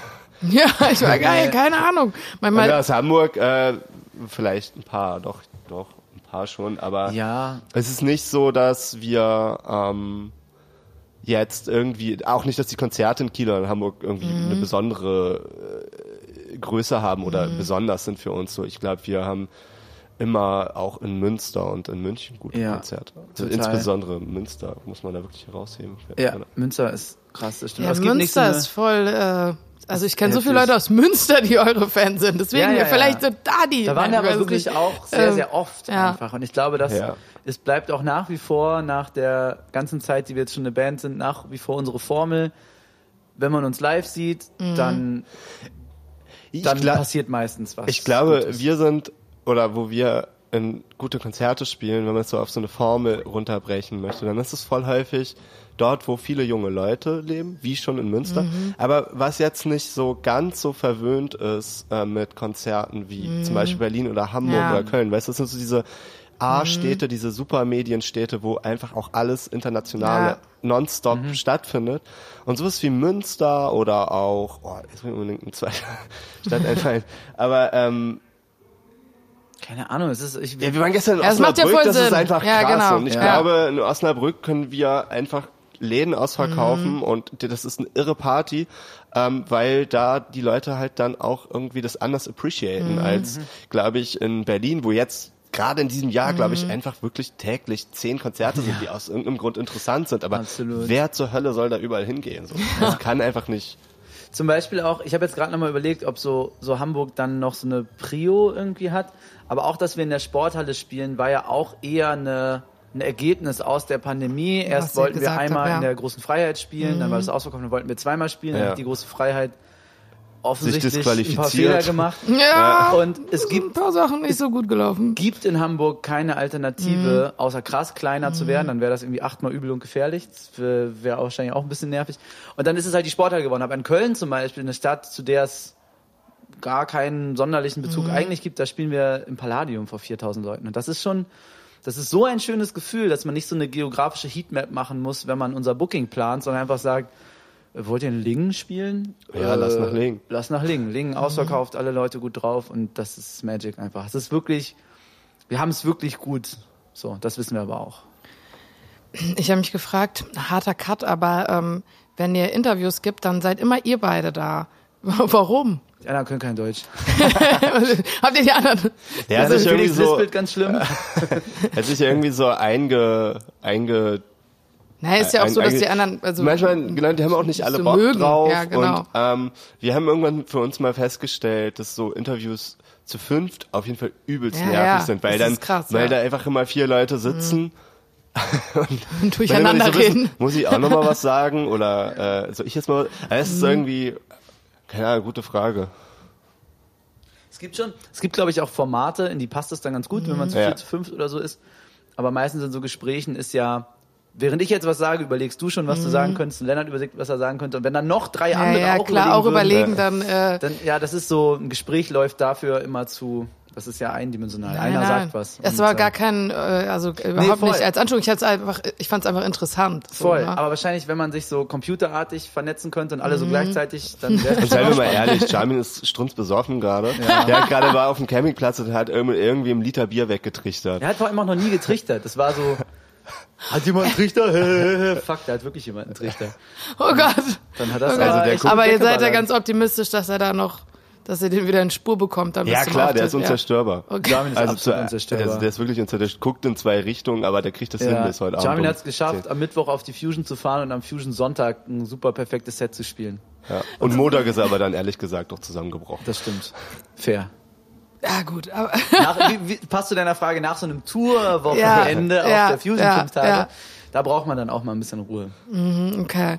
Und äh, habt ihr irgendeine besondere, also ihr habt natürlich auch schon gesagt, ihr kommt aus Kiel, Hamburg, auch euer altes Label war ja hier, also ihr habt ja viel Verbindung auch nach Hamburg. Ja. Habt ihr irgendeine Verbindung zum Dogville? Ja, voll. Voll, auf jeden Fall. Das war so immer das coole Festival. Ja. Also wenn du hier in der Nähe wohnst, oder es ist ja schon auch ein super cooles Festival. Ja. Sehr besonders, finde ich, dadurch, dass es nicht irgendwo auf dem Acker ist, so wie die 99 Prozent der anderen Festivals. Und es ist ja irgendwie immer ziemlich ausgewähltes picky Line-Up. So war, war das auch schon die letzten Jahre. Und ähm, ich glaube, so gerade wenn man aus Kiel oder Hamburg kommt, dann ist das voll, dann ist das voll so eine Institution. So. Ja, wenn man sich vorstellt, es gäbe das Dogville nicht, dann wäre so in der norddeutschen Festivallandschaft wirklich ein riesiges Loch. Und das ist zum Beispiel bei anderen Festivals häufig nicht so. Weil auch die, es gibt ja schon auch viele Festivals, die sehr ähnliche Line-Ups haben. So, überall spielen wir zum Beispiel immer. Aber ähm, das Dogville war da schon stach da immer so ein bisschen raus. Auch durch so eine, ich finde, es gab auch immer so ein Stäubchen, so eine, so eine Hochwertigkeit. Ja, so das eine meine ich mit diesem- mit diesem so. Ausgewählten. Dann doch die ersten, die ist- das Solux mal oder Alt J oder Ja. so Bands halt irgendwie nach Deutschland genommen. Jetzt Tash Sultana halt auch richtig Also ich habe schon auch immer richtig große Liebe für diese Acker-Festivals, für diese richtig Same, auf jeden großen, Fall. Klischeehaften Festivals, Festivals. Ja, Hast du so Beispiel eine Ackerromantik? ja, dieses? Hurricane-Ding Ja. zum Beispiel, das, Das das, ist ist einfach übelst geil. Aber irgendwie ist das Dogville, spielt so in einer, auf einem anderen Spielfeld, finde ich. Es Ja, sind Mann. irgendwie mehr, ja, sau gute Bands gespielt, äh, gesehen hier auch als, als, als Gast. Voll. Und ihr seid jetzt schon super lange dann halt auch äh, zusammen unterwegs, ähm, zu fünft. Ähm, ist es so, ihr seid ja schon lange befreundet oder ihr seid eine Schülerband, also ihr kennt Mhm. euch alle schon lange. Habt ihr das Gefühl, dass sowas hilft, wenn man eben so viel Zeit miteinander verbringt, weil man sich so gut kennt und weniger streitet? Oder streitet ihr trotzdem? Ja, ich glaube, man streitet fast mehr. Ja. weil Ja. man irgendwie so weniger Hemmnisse voreinander hat. Ja. Also auch Ja. irgendwie ähm, quasi mehr Dampf ab, ablässt Mhm. aneinander. Aber was uns auf jeden Fall total hilft, ist, dass wir, ähm, da sind wir sehr, sehr stolz drauf, so eine wirklich große Crew um uns herum haben. Das sind alles Freunde. Wir haben noch nie Ja. ins Telefonbuch geguckt und dort irgendwen rausgesucht, weil wir jemanden brauchten, irgendeinen Technikmenschen. Also es sind alles ungelernte Freunde, Ja. die sich das sozusagen äh, irgendwie beigebracht haben oder da irgendwie reingeraten sind und nicht mehr gehen. Also aus dürfen. einer Stufe in Kiel sind sehr viele Menschen jetzt. Ja, und aus Also, Hamburg dann aus auch. Hamburg auch. Und Genau, das okay, ist so ja. Aber ich auch glaube, das ist halt total wichtig. Also man auf der Bühne stehen wir zu fünft, aber insgesamt Ja. sind wir Ja, 15 bis 20 Leute und da sind das sind da, und das ist wirklich besonders. Das das muss ich heraus Textmarkern. Ja. Wir sind wirklich, das ist halt einfach unsere Familie. Also wir Ja. sind Freunde und das ist scheißegal, ob man bei uns bei, am, im Lichtgewerk arbeitet oder Ja. am Merchstand oder halt auf der Band spielt. Da haben Ja. alle irgendwie ein ähnlich großes Mitspracherecht, wenn wir auf Tour sind. Ja, Und selbst bei- Gestaltungsmöglichkeiten. Das, also so, so rationale Sachen, aber auch selbst bei so emotionalen Gesprächen Ja. sitzt man dann manchmal für andere Bands merkwürdigerweise mit seinem Backliner und redet irgendwas über was Bandinternes oder weiß nicht, wir zeigen immer, wenn wir neue Skizzen haben, zeigen wir das auch allen und so. Sprechen da mit allen drüber. Ja, und das ist einfach total, das ist so richtig besonders und richtig krass schön. Das fängt auch viel auf. Und sonst glaube ich, dass für den, für den Zusammenhalt und die Resistenz, dass ihr lange schon eine Band wart, ich bin ja ein bisschen später dazu Mhm, ja, gekommen, das weiß ich, ja. war bestimmt auch nicht schlecht dafür, aber ich glaube, dass harte Touren war Ja. das Wichtigste Ja. dafür. Ja. Dass man wirklich so miteinander auf dem Zahnfleisch kriecht, das zeigt einem so die nackte Wahrheit über jede Person und dann hat man es aber auch. Und Aber das schweißt schon- eine Million Mal mehr zusammen, als dass wir irgendwann in der siebten Klasse zusammen Genau, was gemacht genau, haben. genau, das ist genau. halt sozusagen ein Umstand, Ja. der ist ist Fun Fact so, aber Okay. ich glaube nicht, dass ich würde dem nicht zu viel Bedeutung beimessen, um ehrlich zu Ja, ich sein. finde immer, wenn man halt die Eltern von den anderen kennt und wie die aufge... Also ich habe Ja, schon immer okay. das Gefühl, Ja. Also wenn ich Leute später kennengelernt Ja. habe und Ja. ich weiß... Und, und dann gibt's noch mal die, wo du weißt, ah, okay, die Mutter ist so, der Vater so, da ist dies und... Also so, keine Ahnung. Ich Ja, hatte... mal, Ja- Jakob und ich sind nicht zu, Ja. zusammen zur Schule gegangen, trotzdem kenne ich seine Eltern. Ja, also das ist dann ja auch irgendwas, was man Die habt ihr dann nachträglich noch. Ja, genau, Voll- ja. Okay. In die Familie aufgenommen. ja, finde ich. Find Aber ich ich würde gut. schon sagen, wir sind unnatürlich close, Mhm. alle Leute, die in diesem Bus sitzen. Das sehen wir häufig bei anderen Produktionen nicht. Ich glaube auch, es kann total seine Vorteile haben, ne, wenn Bands das so machen. Ich glaube, es ist so, es gibt ganz klare Bereiche, in denen gearbeitet wird, dann überschneidet man sich da nicht, kann ganz Mhm. viel Stress sparen. ja, Aber dann müsste man halt, die wahrscheinlich besser bezahlen. Shoutouts an unsere unterbezahlte Crew. Ja, ey, aber dafür dürfen die auch mit einem äh, Schwips äh, anfangen. Mit Kabel zu rollen. Die können alles. Die, der größte Rockstar im Bus ist übrigens unser Tontechniker Ja. Florian Okay. Wienbreyer, auch aus Hamburg. Legende. Ist lebende Legende einfach. Wir Ja. sind alles äh, Lappen gegen den. Lappen, absolute Was, was macht den so legendär? Steht auf, wann er will, geht ins Bett, wann er will, trinkt, wann er will. Richtig geil. Okay. Kriegt, was er will. Okay, ja, alles klar. Klingt ähm, nicht nach dem schlechtesten Leben, was ihr habt. ähm, ihr habt äh, schon gedroppt, dass ihr während dieser Corona-Zeit äh, auch trotzdem natürlich gespielt habt und Ja. so, aber hattet ihr insgesamt, weil ihr seid ja so einfach eine super krass, also ihr, jeder sagt ja so, ja, Leoniden immer live und also ne, dieses, bei euch hat es ja nochmals im, im, Gegensatz, im Gegensatz zu anderen Musikerinnen und Musiker halt einfach dieses Live-Ding Ja. einen krassen Impact. So. Ja, also absolut. ähm, Jetzt habe ich mich voll lange das äh, selber ausgedrückt, aber gut, hier sind auch 800 Grad in diesem Raum.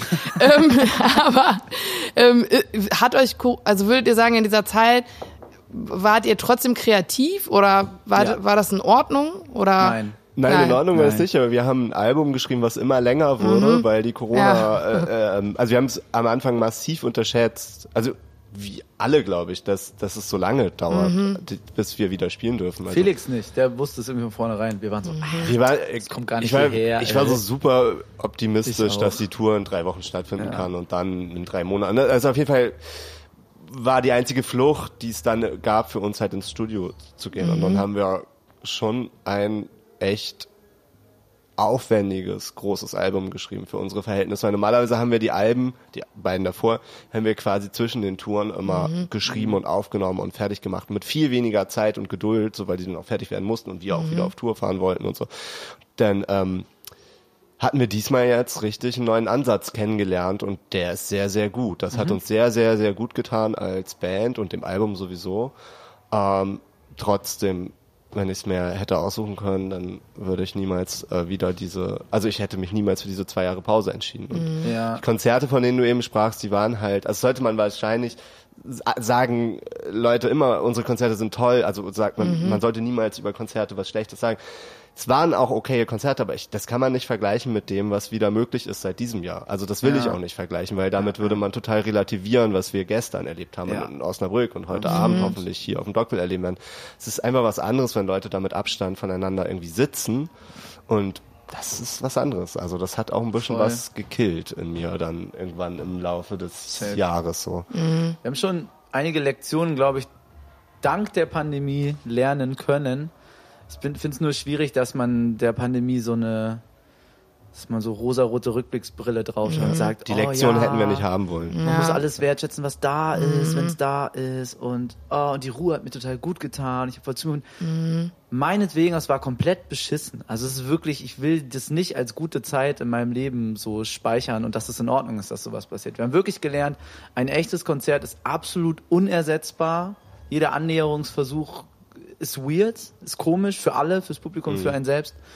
Und ähm, ja, aber geil war wirklich, dass wir jetzt auch mit den Sachen, die wir jetzt schreiben, äh, vor der Pandemie wären wir jetzt schon im Studio und hätten alles halb aufgenommen und würden Safe, aber hätten wir wahrscheinlich auch noch irgendwie gelernt. So. Also dass das die, meine die ich, das Kosten sind sind, Lektionen, viel, viel zu die hätten wir hoch. auch ohne die Pandemie gelernt, deswegen will ich der Pandemie jetzt nicht so einen glorreichen Ja, ja. Spot in meinem Leben Verstehe. geben. Und ich war glaube auch, dass wir von dieser Pandemie noch lange gut haben. Ich glaube, es ist auch kein Geheimnis. Es ist halt auch dieses Jahr nicht Ey. vorbei mit den ganzen äh, Nachwirkungen und wahrscheinlich Ja. auch nicht nächstes Jahr. Und so. Ich glaube, das hat das Ja, ja. Touring und das ganze Live-Geschäft und die ganze Musikwelt schon einfach nachhaltig verändert. Und zwar nicht gut. So, das weiß, glaube ich, und jeder, der in die Zeitung guckt. schämen sich alle Strukturen, die dazugehören, dafür, dass es eben noch nicht so läuft wie vor der Pandemie. Ja. Ob das jetzt Bands sind, die irgendwie Euphemismen für ihre Ticketvorverkäufe erfinden, um es gut dastehen zu lassen, ob, weiß ich nicht, Agenturen von den neuesten krassen Themen reden und so.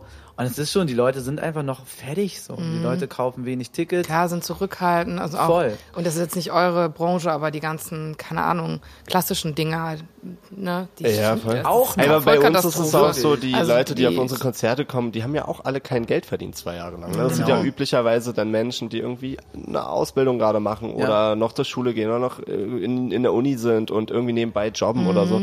Wenn zwei Jahre jede Bar dicht hat, jede Kneipe zu hat, jeder Nebenjob im Grunde ausfällt so und jetzt irgendwie sich die wirtschaftliche Lage generell so verschlechtert hat, wir eine Rieseninflation haben, bla bla bla, wie sollen diese Leute auf einmal die Tickets bezahlen, die sie irgendwie äh, kaufen müssten, um auf diese ganzen Konzerte zu gehen? Und das ist komplett äh, scheiße. So.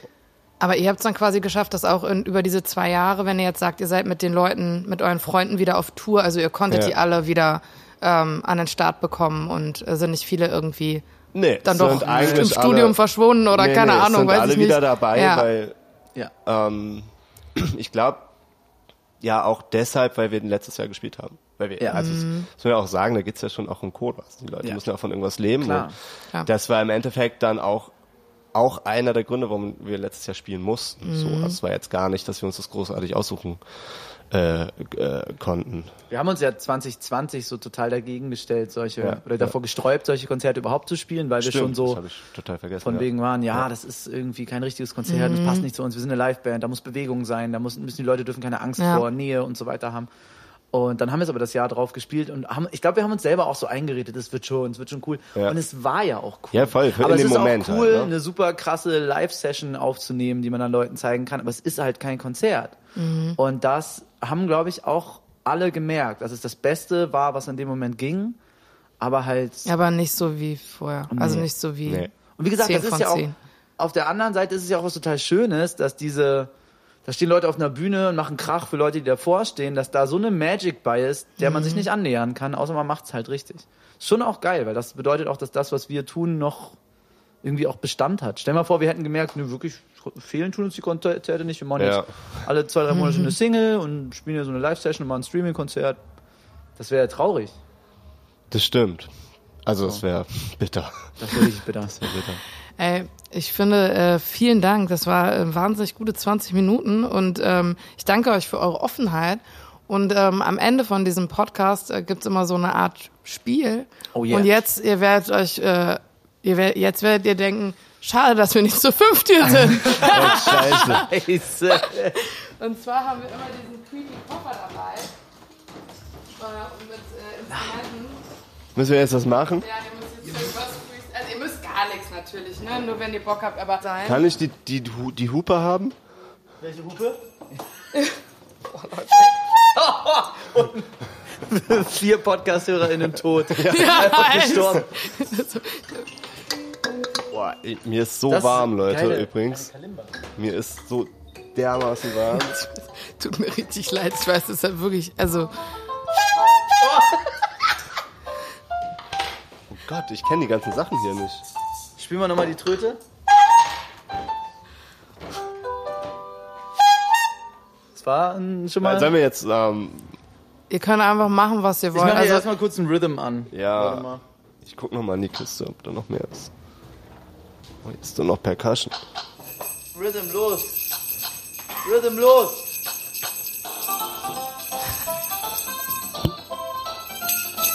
Hä, was, ist- was ist denn das nochmal? Das ist irgend so ein Sitcom-Intro.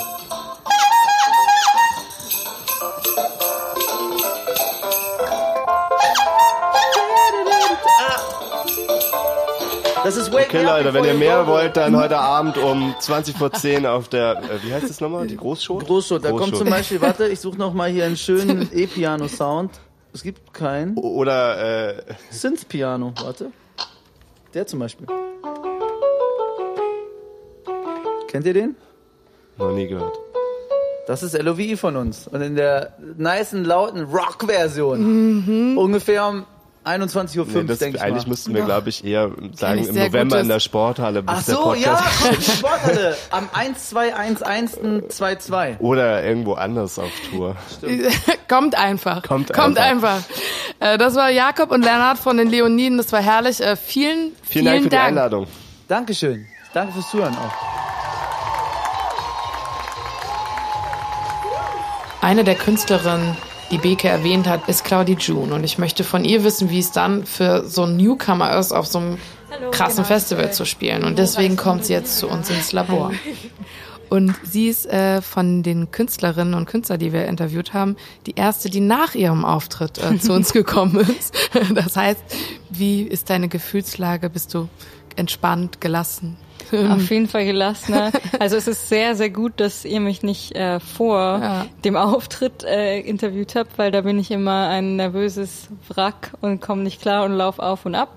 Deswegen jetzt geht's mir gut, jetzt bin ich entspannt, jetzt, ist äh, super. fällt dann doch so was wie so Druck ab. Ähm, Voll. Ja. Jedes Mal. Okay.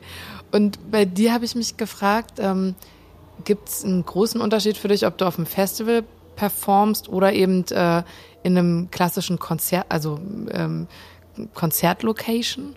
Ich glaube, ich bin ja so, was so meine Live-Karriere angeht, noch so ganz am Anfang. Ich habe gar nicht so krass viel Erfahrungen, ähm, die ich so, also aus der ich so ziehen kann, weil ich habe ja meine erste Tour im Mai gespielt und jetzt so ein paar kleinere Stadtfeste. Und das ist jetzt gerade auch, glaube ich, das größte Festival, was ich dieses Jahr spiele.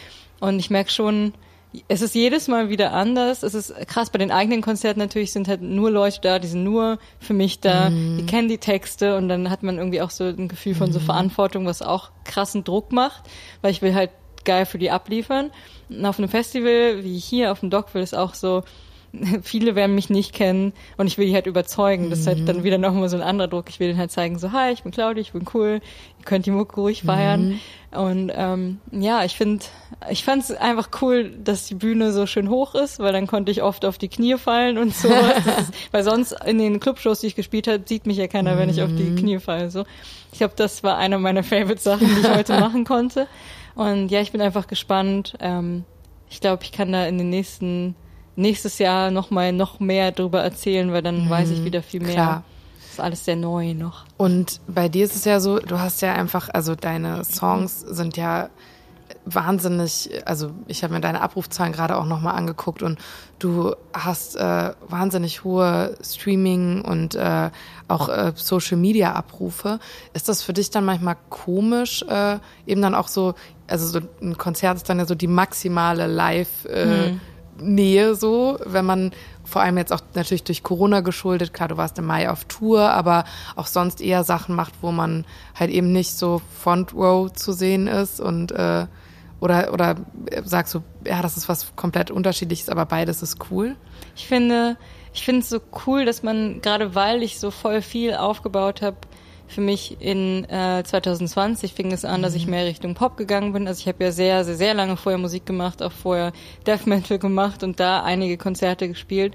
Und jetzt plötzlich war dann halt diese Pause dazwischen, wo man wirklich nur im Homestudio aufgenommen hat und plötzlich steht man dann da und da sind wirklich Leute und die können wirklich den Text und die feiern dann wirklich und man, es ist halt so voll, voll das coole Gefühl zu wissen, dass diese Menschen da draußen existieren.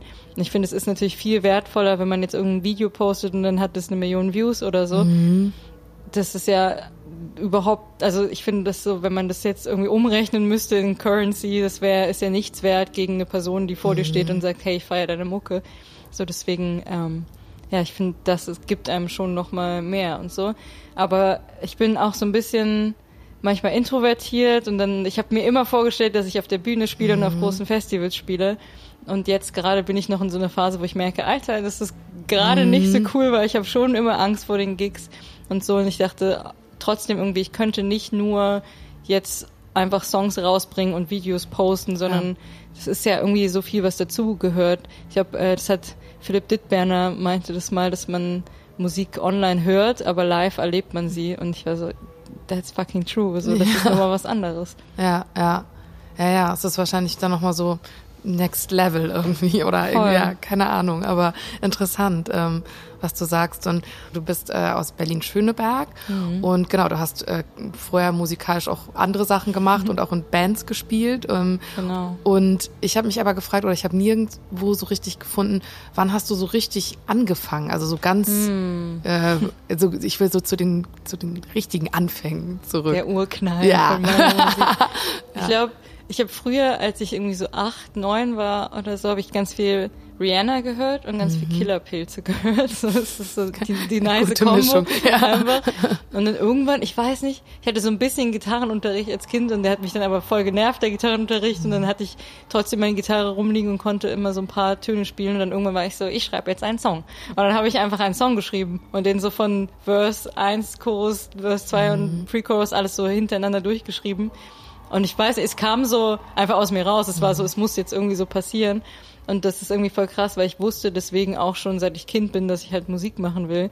Und dann habe ich halt ähm, mir angefangen, Gitarre nochmal selber mehr beizubringen. Und dann irgendwann kam ich in die siebte Klasse, habe super viele Songs immer geschrieben für mich. Und dann ähm, habe ich angefangen, in der Schulband Metal zu machen, weil ich ja, da kam so der kleine, kleine Killerpilze-Hint schon vorher, dass ich das später auch feiern würde, einfach so Rock und ähm, ACDC habe ich immer geil, geil gefunden. Und dann halt wurde es irgendwann Death Metal. Und dann daraus hinaus, irgendwann meinte ich so, hey, ich will Musik wirklich zu meinem Lebensding machen. Und meinte dann, okay, ich mache jetzt Solo weiter. Und dann hat sich das so rauskristallisiert und jetzt bin ich hier.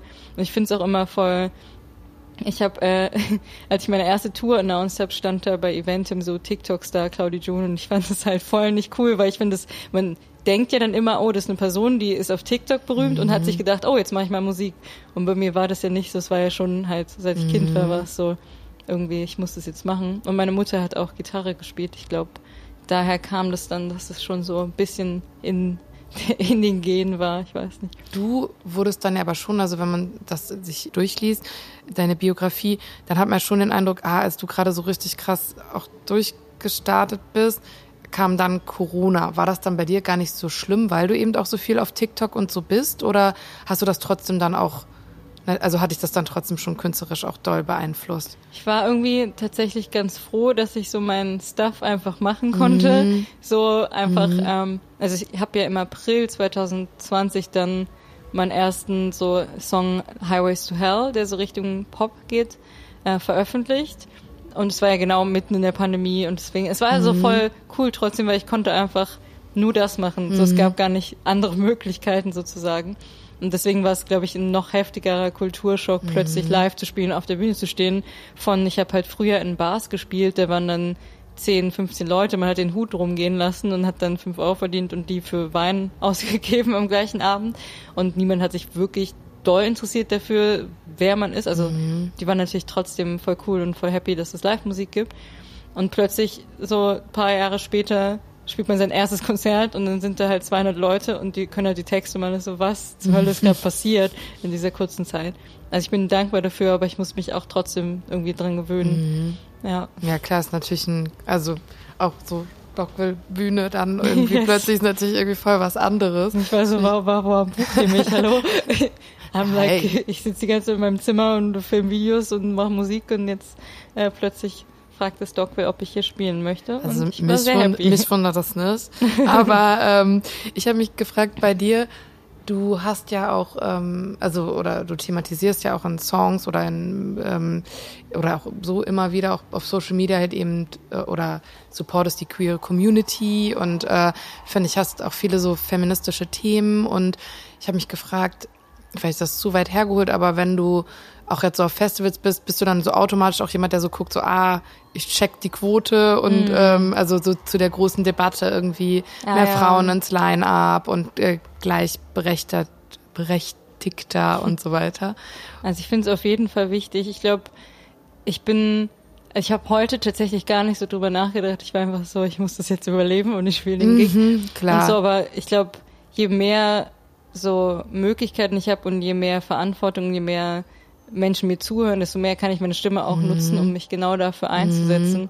Und ähm, Aber ja, das wie ist- ist denn die Quote auf dem Dockville? Ich weiß es gar nicht.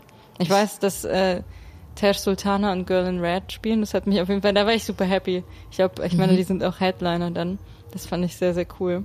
Und ich glaube, also ich meine, auch auf dem Dockville, das ist ja einfach, alle Bands, die hier spielen, haben auf jeden Fall den Vibe, dass man weiß, die supporten, dass sie Mhm. supporten Frauen, die supporten LGBTQ+.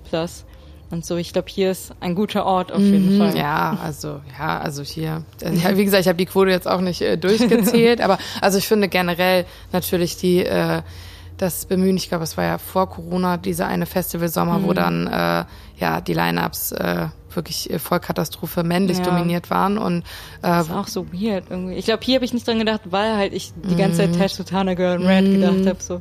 ja, Deswegen. ja, stimmt und auch vor Corona war auch Billie Eilish hier und so, also äh, Oh mein Gott. ja, ähm, Es gibt ja auch bald das, das Booking äh, ist sehr gut. Das ist sehr nice. Wirklich.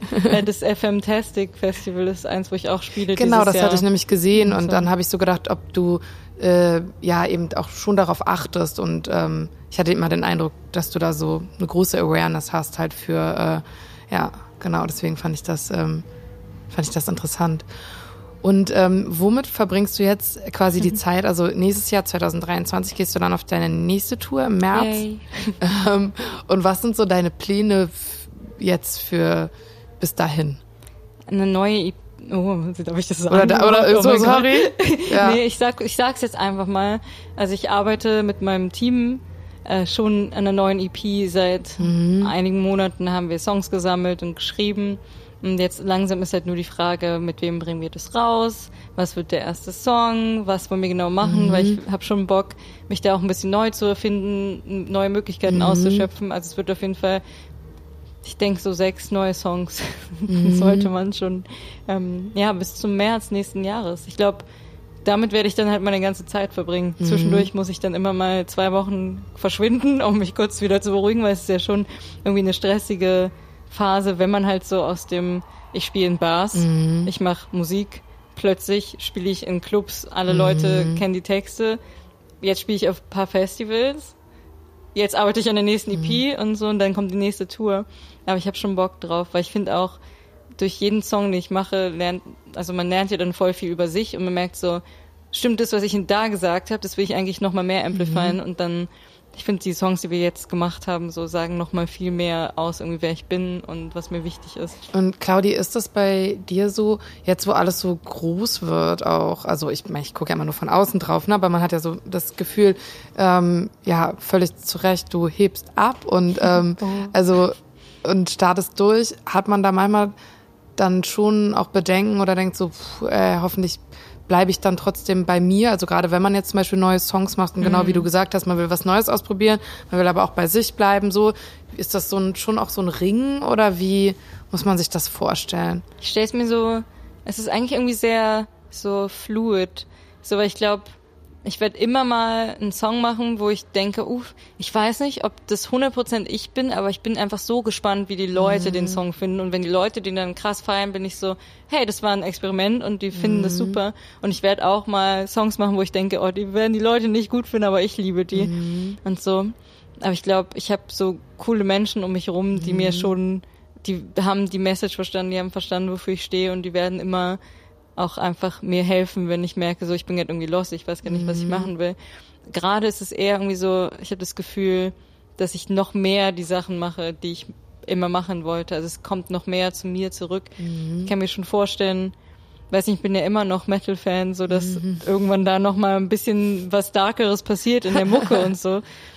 Voll gut. Deswegen, aber es ist eine gute Frage, mit der man sich auch mal privat dann so beschäftigen muss, drüber nachdenken muss, so ist das, was ich mache, bin das wirklich ich oder ist das das, was ich denke, was die Leute wollen? Und so, ich glaube, manchmal muss man schon, also niemand muss irgendwas, aber ich finde es auch gut, manchmal so eine Balance zu haben und zu gucken, okay, die Leute haben das gerade gefeiert, wie kann ich denen das noch mehr auf dem Silberblatt Ja. servieren und sagen, hey, wie findet ihr das denn? Auch wenn ich erstmal selber skeptisch bin. Wir haben einen Song geschrieben und ich war so, oh, ich weiß nicht, der ist schon ein bisschen irgendwie anders, aber ich dachte mir so, oh, ich weiß aber schon, dass die Leute, die meine Mucke feiern, den vermögen würden und ich habe dann Bock, das für die rauszubringen und zu gucken. Ja, ja, genau, das, also die, dieses Spannungsverhältnis, genau das meine ich, ne, bei sich zu bleiben. Aber also ich finde zum Beispiel auch, wenn man einen ähnlichen Song macht, und oder der, den die Leute schon gefeiert haben, weil man das spürt, mhm. aber nicht halt, weil man dann denkt, ah, ich bleib jetzt bei der Richtung. Also so, ne? Und das ist ja manchmal, genau, ich mach's mir einfach oder also ja. und das ist ja manchmal braucht man ja so Momente, um sich, äh, also stelle ich mir das zumindest vor, das gibt, also bei mir jetzt nicht mit Musik machen, aber ja, äh, bei so Entscheidungen, dass man dann, es gar nicht so einfach ist, das auseinanderzuhalten. So, deswegen finde ich das ähm, total spannend. Und hast du das Gefühl, also kommen mehr ähm, Einflüsse von außen dann auch? Also hast du mehr mhm. Leute, die dir jetzt Ratschläge geben oder hast du eigentlich so eine Community, dass du sagst, so nee, ich habe eigentlich die Leute, denen ich vertraue und das ist alles irgendwie ganz gut gebaut, so. Eher das Zweite. Also ich habe mm. halt meine beiden Produzenten und Co-Songwriter, mit denen ich all die Songs mache und manchmal holen wir halt andere Leute dazu, die ich halt cool finde oder die einfach mega krasse Sachen gemacht haben, einfach um zu gucken, wie ist denn der Vibe zusammen. Mhm. Und dann mhm. manchmal schafft man was Neues, was man in der Konstellation nicht gemacht hätte. Aber es ist immer noch ich und es ist immer noch, also ich habe die beiden Boys und ich habe mhm. mein Management und ich weiß so, wir haben alle verstanden, mhm. warum die Leute die Musik feiern, weil das halt genau das ist, was ich bin, für was ich stehe. Und selbst wenn sich mal der Sound ändert, so die Message mhm. wird immer das Gleiche bleiben. Und ich glaube, das ist auch irgendwie was, die Menschen da draußen cool dran finden, dass sie sagen, mhm. hey, I agree, ich finde das, was du sagst, cool.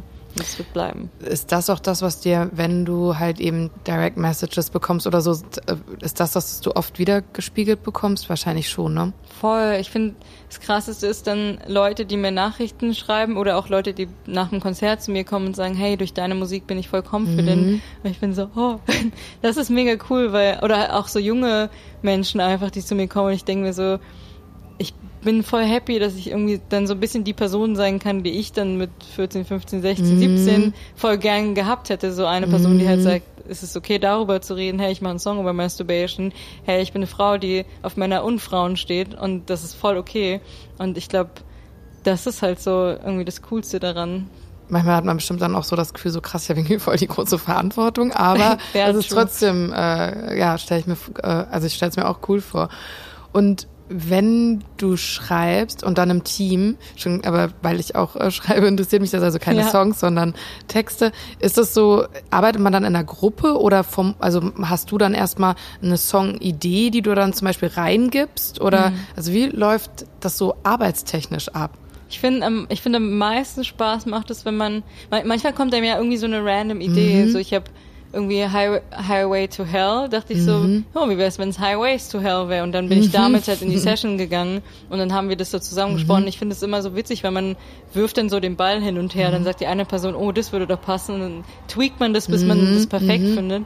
Bei Fuck You My Head, was auch, da stand eigentlich so voll viel von dem Song schon, aber der Text war im Kurs I think of you when I'm alone und dann waren wir so, okay, oder die Boys waren dann so, hey, so, du willst über das Thema singen, mhm. Masturbation, willst du es nicht noch klarer machen? Und dann haben wir halt wirklich so eine halbe Stunde lang rumgedoktert, so wie kann man das noch besser sagen? Und dann war es halt sometimes a fuck you in my head. Und ich war dann auch so, ist manchmal voll gut, wenn man hat ja so eine Idee und eine Vision, dann mhm. ist es voll mhm. cool, wenn andere Leute dann nochmal mit reingehen und man halt zusammen so diese Welle von dieser Idee reitet. Ich mach, ich finde es am coolsten, wenn man halt reingeht und man sagt so, dies, das finde ich cool, diesen Wortwitz finde ich cool, darüber will ich schreiben, mhm. das ist mir wichtig und dann ist es einfach super viel Brainstorm. Ich stelle mir irgendwie so vor, wenn Leute so Netflix-Shows schreiben, dass das auch ja. so ist, dass sie die ganze Zeit überlegen und so hin und her werfen, die Ideen. Ja, das Beste ist ja, wenn, also das finde ich so interessant, was du gesagt hast, wenn dann jemand sagt, hey, oder so, und dann polisht er das und du denkst so, ah geil, die Idee hätte ich selber Stimmt, gern gehabt, ja. das ist ja voll gut, ne? Also, voll. und es aber so in dieselbe Richtung gibt. Also, mh, das finde ich so geil bei Songwriting. So, mhm. wir hatten auch äh, eine Session, und dann hatte ich so kurz nebenbei was erwähnt und dann meine ich so, ja, ich habe die und die Songidee und die Person, die dann mhm. bei uns in der Session war, war so, das, was du gerade gesagt hast, darfst doch da drüber schreiben. Und wir waren so, mhm. stimmt. Und dann haben wir halt voll den coolen Song gemacht, den wir halt nie gemacht hätten, wenn sie nicht gesagt hätte, das, was du da kurz beiläufig erwähnt hast, ist super spannend. Und so, das ist halt voll cool. Dann, ich finde, da darf man ja auch dann gar kein Ego haben, mhm. wenn man dann sagt, nee, das war mal nicht meine Idee und so, dann verbaut man sich halt die coolsten Songs. Ja, wenn du das so erzählst, bekommt man sofort Bock, irgendwie kreativ zu sein, oder? Man denkt so, ah ja, okay. ähm, und äh, harter Cut, aber was ich äh, super gerne wissen wollte, ist, ähm, hattest du jemals einen Plan B auch noch? Also ja. tatsächlich, also Ich habe mir sogar immer gesagt, so, ey, mach keinen Plan B, sonst packst du nicht genug Energie in Plan A. Ich habe das irgendwo mal gelesen. Ist, ist das toxisch? Ich weiß es nicht. nicht. Aber, aber du hast echt gute Quotes. ja, ich, hab, ich hatte nie einen Plan B. Ich habe einmal kurz nach dem Abi kurz habe ich mich beworben, um Fotografie zu mhm. studieren, weil ich das auch immer sehr gut fand, aber nur so, damit ich halt irgendwas mache, während mhm. ich eigentlich immer Musikerin werden wollte und dann wurde ich dann nicht angenommen, zum Glück. Vielleicht würde ich jetzt ein mhm. ganz anderes Leben nehmen, erleben. Stell dir vor, ich würde ja. jetzt halt Fotografin sein, hätte ja passieren können. Und dann hatte ich das Glück, dass ich ein Stipendium an der Uni mhm. bekommen habe. Und weiß nicht, ich hatte nie, ich fand es auch so krass nach dem Abi, so, man hat ja so geredet, so, und was ist dein Plan und was willst du machen? Und manche wussten es nicht, war so, hä, voll krass. Manche Leute wissen gar nicht, was sie machen wollen. Ich weiß, dass ich halt Musik machen werde, so, es wird halt so sein. Ich war halt so ein bisschen, bisschen größenwahnsinnig. Aber ich bin immer noch ein bisschen größenwahnsinnig, was das angeht. Mancher, ein bisschen großen Wahnsinn muss ja mal auch sein. man, oder? Also von da an ähm, verstehe ich das total. Und kriegst du bei deinen, also mich spricht das halt super krass an, aber auch genau wie du sagst, so wenn du über Masturbation oder so äh, äh, singst, ist das dann so, dass du eine Community hast, die das feiert oder kriegst du auch manchmal von irgendwie, keine Ahnung, so äh, AfD-Leuten oder Konservativen oder keine Ahnung, wer deine, äh, also ja. Es kommt auf jeden Fall vor, dass da, ich finde auf TikTok eigentlich nie, weil der Algorithmus so gut ist, aber auf Instagram wurden oft mal meine Videos, dann mhm. wo es darum ging, ich sag so, if you're kinky and have religious trauma und wo hat Instagram das dann hingespielt zu konservativen, mhm. sehr christlichen Menschen. Ja, wollte ich gerade sagen, oder religiösen, ne? also katholische Kirche oder so. Ja, ja. Die hatten dann ja. teilweise so eine Waffe und die Amerika-Flagge im Profilbild und natürlich schreiben die dann, oh, that's mhm. disgusting, oh, sie hat daddy issues mhm. und so. Ich finde, die besten Kommentare sind, wenn jemand schreibt, hey, if you need to find Jesus, so I'm always here to help und ich bin so, hey, das ist voll nett. Aber es gibt halt Leute, die sind halt wirklich gleich aggressiv und wollen dann einen beleidigen. Und ich denke mir so, mhm. manchmal ist es scheiße, wenn du aufwachst und das erste, was du liest, ist halt dann sowas, weil gar nicht mehr so, weil ich mir, also schon, weil ich mir denke, warum musst du jetzt mich beleidigen, was habe ich dir getan? Mhm. Aber es gibt mir dann kurz so, man ist ja in seiner Bubble, man ist ja so, alle Menschen um einen herum sind super offen, sind super mhm. positiv und dann merkst du so, oh, die Welt ist eigentlich gar nicht so gut. Es gibt sehr viele Arschlöcher da draußen. Und das finde ich dann immer ein bisschen schade. Aber das ist dann so der Realitätscheck. Aber es ist ja. nicht die, äh, es ist nicht äh, die nicht Regel, die sondern ja die Masse. Es kann aber passieren. Das, ich glaube, damit darauf muss ich mich vorbereiten, weil wenn ich provokative mhm. Songs mache mhm. und halt offen als bisexuelle Frau mich dahinstelle und halt sage, lasst euch nicht gefallen, wenn mhm. gerade manchmal schießt man ja dann auch gerade ein bisschen gegen Männer, weil das halt die Erfahrung mhm. ist, die ich gemacht habe, dass da vielleicht mal irgendwie so eine Hate-Welle kommt von Leuten, die das halt nicht gar nicht feiern ich glaube, es würde mich schon sehr, sehr abfacken. Also ich finde nur, ich fände es schlimmer, wenn aus meiner eigenen Community mhm. was Negatives kommt, als wenn es von Leuten ist, wo ich jetzt weiß, so, ich mhm. habe jetzt auch nicht ja. Zeit, dein Mindset irgendwie zu nee. ändern. Oder die nehmen dich halt auch aus Gründen als Bedrohung wahr, die eigentlich was mit genau. ihnen selbst zu tun hat. I make oder children gay. ja, so in die Richtung, genau. Ähm, Claudia, es ist total schön, mit dir zu reden, wirklich. Und das sage ich nicht, äh, um mich einzu... Äh, ja, wirklich, ich könnte hier so weiter plaudern. aber ähm, ich, äh, wir müssen leider schon zum Ende kommen. Ähm, aber ich danke dir für deine Offenheit und äh, wir haben äh, immer so ein kleines Spiel. Oh. Und zwar, aber es ist nichts Schlimmes. Ähm, oh Gott, muss ich irgendwas Sorge. wissen? Nein, nein, nein, nein. Hey, ich ähm, wir haben diesen äh, bisschen gruselig aussehenden Instrumentenkoffer und ja. bieten, also man muss auch kein Instrument benutzen, aber wir bieten immer an, Freestyle irgendwas zu machen, zu singen und es kann auch nur zehn Sekunden sein und äh, das oh ist dann Gott. immer das äh, Ende, aber no pressure, also. Ich, ich probiere mal ganz kurz, weil auf Ukulele. oh Gott. Ha. Oh, jetzt weiß ich keinen Akkord mehr. Ah doch, es funktioniert. Country Road. uh, take me home to the place I'll be. Oh. Na. Long, yeah. Ich weiß nicht, ich musste sofort in den Song denken, weil ich dachte, wenn jemand so eine Gitarre auspackt, so das, das ist der Moment. Ja, ich kann leider nicht Ukulele-Akkords spielen. Chords. Aber das war mein äh, Country hey, Road Cover. Wir danken dir. Ähm, Stellt euch das mit so Lagerfeuer vor, dann war das gut. vielen, vielen herzlichen Dank. Danke, dass ich hier sein durfte. Vielen Dank, dass ihr alle da seid. Unseren letzten Abend beenden wir mit den Leoniden auf der Mainstage.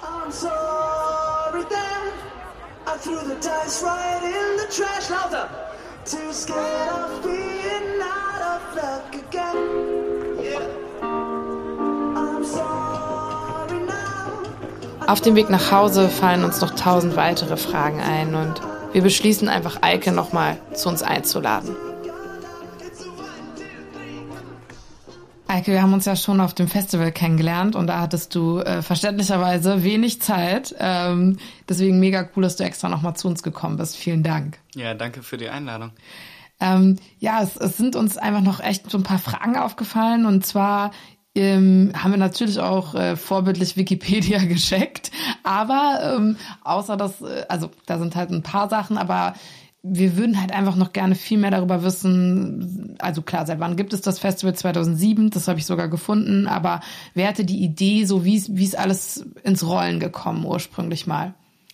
Ich muss sagen, wir haben einen relativ großen so Professionalisierungsschub hinter uns über die Jahre und dadurch sind, glaube ich, von der allerersten Anfangscrew, die sozusagen das Gelände entdeckt hat und sich dachte, hey, Wilhelmsburg direkt an der Elbe, da könnte man doch was machen. Kaum mehr Leute da. Ähm, deswegen kann ich dir gar nicht so viel erzählen, sozusagen, was der erste Gedanke war. Soweit ich es weiß, war wirklich dieses Gefühl von, hey, das Gelände da ist doch super schön und irgendwie ist das frei und da könnte man was machen und Wilhelmsburg als Stadtteil, der einerseits nicht immer im Fokus steht, aber voll viel bietet, war da, glaube ich, so der Antreiber. Und äh, Stichwort Gelände entdecken, das klingt ja schon irgendwie romantisch.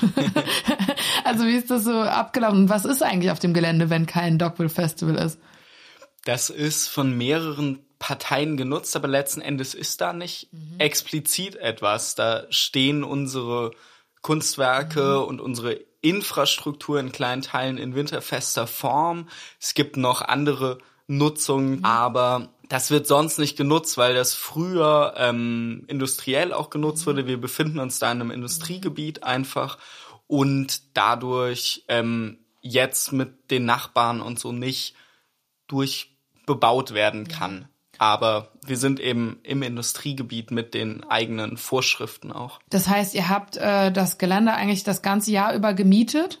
Ist es so? Ja. ja. Und Alke, du hast uns ja auch diesen Raum klar gemacht, dieses äh, Labor. Es gibt ja eben dieses eine Gebäude auf dem Festival.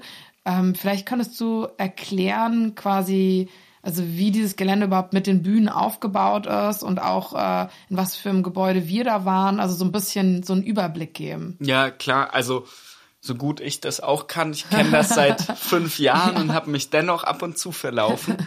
Ähm, es gibt sozusagen, wenn wir im Osten anfangen, ähm, ist der Haupteingang ähm, zum Backstage eben an dem Labor. Das kommt von der früheren industriellen Nutzung. Also es war tatsächlich ein Labor ähm, und wurde irgendwann dann aufgegeben. Und darin befinden sich, das ist etwa drei- oder vierstöckig, ähm, auch super schöner Ausblick über das Gelände, ähm, ist ein altes Gebäude mit immer so 10, 15, 20 Quadratmeter großen Räumen in beiden Seiten und da befinden sich die KünstlerInnen-Garderoben, das Catering, auch Lagerräume und eben auch ein Atelier, in dem ihr dann aufgenommen habt. Ach so, der Rest von den Räumen waren gar keine Ateliers. Ich dachte, da waren mehrere Künstlerinnen drin. Nee, nee, nee. Ah, das okay. ist also sozusagen da oben ist So, diese Crew.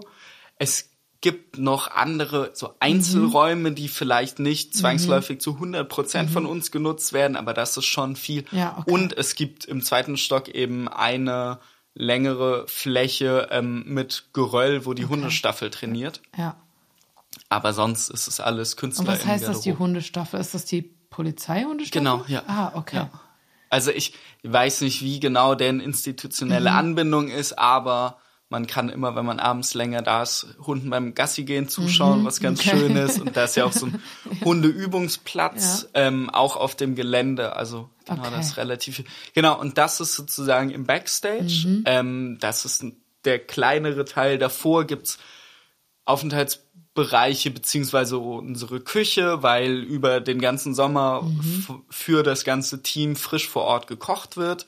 Ähm, weil wir ja auch nicht mitten im Reiherstiegviertel sind, wo es super viel gibt. Ähm, genau, und da kommt man sozusagen durch eine einzelne Schleuse oder Absperrung auf das Gelände und dann befindet man sich erstmal auf dem Artwell-Gelände. Das ist eben der Name des Kunstfestivals, aber auch die Fläche. Da befinden sich die, also neun der Bühnen, glaube ich. Ja, so grob. Das ist sozusagen die am wildesten oder am größten dekorierte Fläche mit den mittelgroßen Bühnen. Die größte da ist das Nest, ähm, aber auch den kleinen Bühnen mit den neuen Bühnen wie dem Radar oder dem Uhrwerk. Das ist sozusagen die Fläche, die umzäunt wird auf der einen Seite von einer Hauptbühne, dem Vorschot und auf der anderen Seite vom Campingplatz und an der verbleibenden Seite ist die sogenannte Dreiecksfläche. Das ist der Uferpark, der auch ein öffentlich zugänglicher Park ist, aber da von uns genutzt wird. Da stehen der Maschinenraum und der Großschot, die beiden, also sehr große Bühnen und hinten meine persönliche Lieblingsbühne, die Klüse, klein, oftmals so mit ProduzentInnen, DJs, kann man sehr gut, sehr lange feiern. Krass schöner Sonnenuntergang. Genau, und insofern, wir befinden uns direkt an der Elbe, an einem Ausläufer der Insel, haben gegenüber den Rätespeicher, den man auch von den Plakaten kennt und genau, ich weiß gar nicht, ob man jetzt so ein Bild davon hat, das ist mein Inneres. Also ich finde es zwar total schön, aber also ja, von da an, ähm, also genau, das heißt, neun sind auf den, neun der 14 Bühnen sind auf dem Artwell-Gelände und die anderen fünf sind eben auf einem Gelände, was eigentlich dann nur offen ist, wenn das Dockville auch ist, oder? Ist das richtig? Äh, das ist auch beim Spektrum. Ah, also ja, das stimmt, Spektrum, Spektrum findet auf ja. der Dreiecksfläche Ja. statt, genau, aber ja. Vielleicht muss man einmal das noch erklären, also zu den Formaten. Das Spektrum ist das Hip-Hop-Format, oder? Genau. ja, den Vogelball musst du erklären. Äh, Da war ich zwar auch schon, aber das, ähm, das ist komplizierter. Wie erklärt ihr den Vogelball? Ähm, das ist unser elektronischer Maskenball, der traditionell am CSD-Wochenende stattfindet und ein queeres Booking hat und da auch einen Fokus auf ähm, KünstlerInnen, Kollektiven, Acts, die ähm, sonst von vielen Bookings eher äh, nicht so im Rampenlicht stehen. Und es ist traditionell einfach, kommen alle verkleidet. Ja, optisch ist es ein absolutes Highlight, finde ich. Absolut auch. Die Stimmung ist krass, krass schön, weil wir auch viel dafür machen, dass sozusagen alle sich wohlfühlen. Wir haben überall Awareness-Konzepte, aber hier haben wir nochmal in diesem Jahr auch, weil während der Corona-Pandemie sich die Ansprüche auch krass weiterentwickelt haben, von uns, aber auch an uns, äh, echt viel gemacht und es ist bunt, es ist super verspielt, viele Performances, so ein bisschen, Ja, es ist wie so eine Fantasiewelt, finde ja, ich, oder? genau, ja. Ja, das heißt also, die ursprüngliche Idee war von einem Team aus Leuten und und weißt du irgendwas darüber? Also die hatten einfach, also die haben erst das Gelände gesehen und da hatten dann die Idee oder war man schon auf der Suche äh, nach einem Gelände zu einer passenden Idee oder weißt du, wie das? Kann's dir nicht genau sagen. Ich meine, dass das alles auch, müsste man jetzt sozusagen Wikipedia fact-checken, im Rahmen der internationalen Bauausstellung in Wilhelmsburg war und da die Entwicklung eh stattgefunden hat, aber kann's nicht valide sagen. Ja, aber du kannst ja vielleicht was dazu sagen, also was immer so die, auch bis heute halt so die Grundgedanken oder die, ja, so, so das, was das Dogville ausmacht, äh, ist, ähm, vielleicht könntest du das sagen. Klar. Ähm, Festival für Musik und Kunst ist ja so die Subline dabei und ich glaube, das ist es, dass wir weder ein reines Musik-Headliner-in-Festival dahinstellen, noch ähm, sagen, wir ballern einfach viel Geld in Deko und das war's dann, sondern wir glauben, wir glauben an die Neugier und so ein bisschen an dieses besondere Gefühl, ein Wochenende unter FreundInnen und da in Wilhelmsburg auf einer einzigartigen Fläche, eben direkt an der Elbe, bisschen Grün, bisschen Industrie, so eine ganz besondere Welt entstehen zu lassen, die auch so ein bisschen wir, also natürlich die Acts, die bei uns spielen und ganz oben stehen, sind auch wirklich bekannt und ziehen viele Leute. Wir glauben aber 14 Bühnen und auf jeder gibt's relativ viel zu entdecken und so mehr, wir hoffen, man kommt mehr mit dem Bewusstsein, hier finde ich was und weniger die, die und die muss ich unbedingt sehen, das ist mein Zeitplan. Und Eike, seit wann bist du, arbeitest du da als Pressesprecher? Ich bin Vollzeit erst seit einem knappen Jahr. Ähm, ich war schon seit 2017 als Werkstudent da. Ach, krass. Ja, Okay. genau. Also ich habe auch die ganze Corona-Zeit Ja. mitgenommen und ja, genau. Und ähm, würdest du sagen, also wie hat wie, wie, hat sich dann dein Job auch in, durch Corona halt verändert? Also war das eine harte Zeit und warst du jetzt auch, war das für dich dann irgendwie was also dass du so gedacht hast, so, ach krass, okay, jetzt ist das Festival endlich wieder. Also hat dir das dieses Jahr dann mehr bedeutet als, ja, darf man immer eigentlich ja nicht vergleichen, aber Aber ich verstehe den Gedanken. Ähm, ich glaube, die, also meine Aufgaben sind natürlich mehr geworden, weil ich vorher auch weniger Verantwortung hatte. Ähm, ich glaube, das Stockwell steht ja immer am Ende des Festivalsommers in Wilhelmsburg. Wir haben davor die ganzen Formate. Und da hat man schon, ich hatte dieses Gefühl von, ah krass, okay, es geht wieder los. Da sind Menschen, die tanzen und was passiert mit dem Gelände. Das hatte ich schon beim Habitat, aber wie krass und groß und bunt und vielfältig das Stockwell ist, das hat mich eher überrascht. Und ja, ich glaube, ähm, Corona hat einfach generell in jedem Bereich erstmal alles zerschossen. Und man war so damit beschäftigt, Abläufe wieder aufzubauen, aber auch mit all diesen wilden Ereigniskarten von nach der Fusion ist das halbe Team krank über ähm, wie werben wir eigentlich und so weiterzukommen. Ich, ja, das Gefühl von, oh, wir haben es endlich geschafft, war schon auch relativ groß. Endlich wieder. Und jetzt, ähm, jetzt hat man ja auch so viel in den letzten Jahren, also mit diesem Fire Festival oder jetzt, ich habe mir hier Woodstock äh, 99 äh, die Doku angeguckt und so. Und da denkt man ja schon manchmal so, okay, es kann ziemlich viel schief gehen auf so einem Festival. Also spürst du so während dieser Tage dann schon auch so den Pressure und denkst so, oh Gott, hoffentlich fällt hier niemand runter, hoffentlich geht nichts in Brand, keine Ahnung, hoffentlich äh, ist, ist das so oder schaltest du das ab und versuchst es irgendwie, also wie, wie, wie ist man da so drauf? Es ist schon, ich bin ähm, jeden Morgen so mit diesem Gefühl von Crunch Time, jetzt kommt's darauf an. Da, das ist aber auch cool, weil es auch ein Flow ist. Ähm, und man ist müde, aber man spürt's nicht so richtig. Ich glaube tatsächlich, diese, natürlich können Dinge passieren, die sich nicht ankündigen, aber ich glaube, man hat auch so seismografische Tendenzen, weil ja auch Dinge vorher schon bei einem ankommen.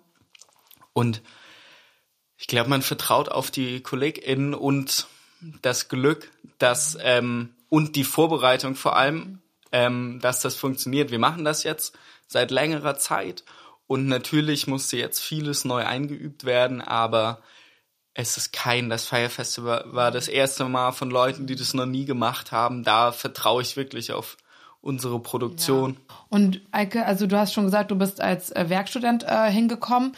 Und was war so, also was wolltest du ursprünglich mal machen?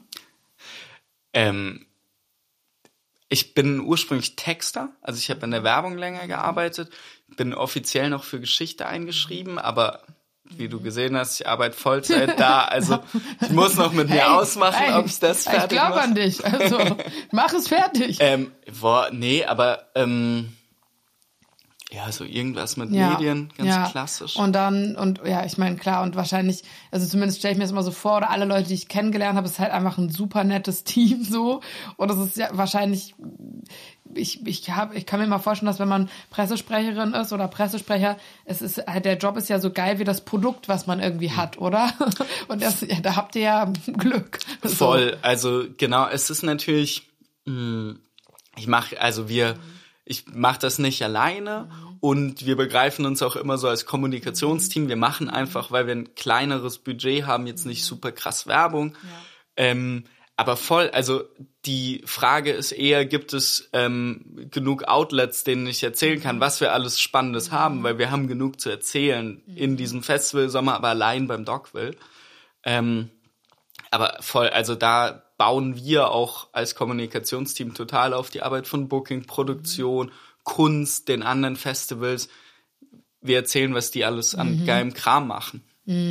Und wie macht ihr das aber, ähm, Eike, ihr seid ja im Vergleich auch zu anderen Festivals halt eben so dann doch nicht so kommerziell auch oder so kommerziell orientiert. Also kriegt man da nicht aber gerade in so einer Zeit jetzt, man weiß ja auch, ne, die äh, Ticketverkäufe sind schlecht und so, ähm, mehr, mehr Druck auch irgendwie dann doch kommerzieller zu werden oder konntet ihr euch eigentlich immer ganz gut davon auch, äh, ja, abgrenzen noch? Ich glaube, wir bewegen uns in so einem angenehmen Graubereich oder so Zwischending, irgendwie die Schnittmenge. Wir sind nicht die Fusion, ähm, wir sind aber auch nicht das hyperkommerzielle Festival.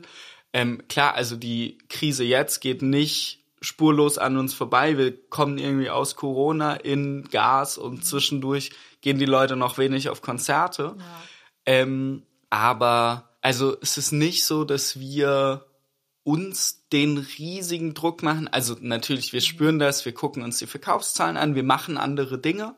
Ähm, aber bis jetzt bin ich noch relativ optimistisch. Ich glaube, ich darf natürlich leider nichts verraten, aber ich finde die erste Ankündigungswelle super spannend bislang. Und ähm, ich glaube vor allem, jetzt ist es so ein schönes, so eine weiße Leinwand. Und ähm, wir wissen, wo wir das alles hinführen wollen. Und wir glauben auch dran, dass es spannend weitergeht und sich dann auch verkauft.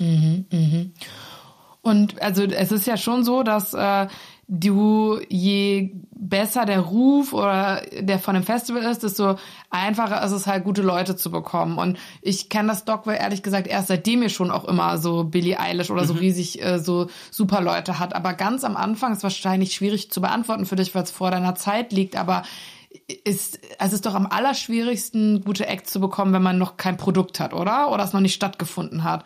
Also so die ersten Jahre müssen doch schon schwer gewesen sein.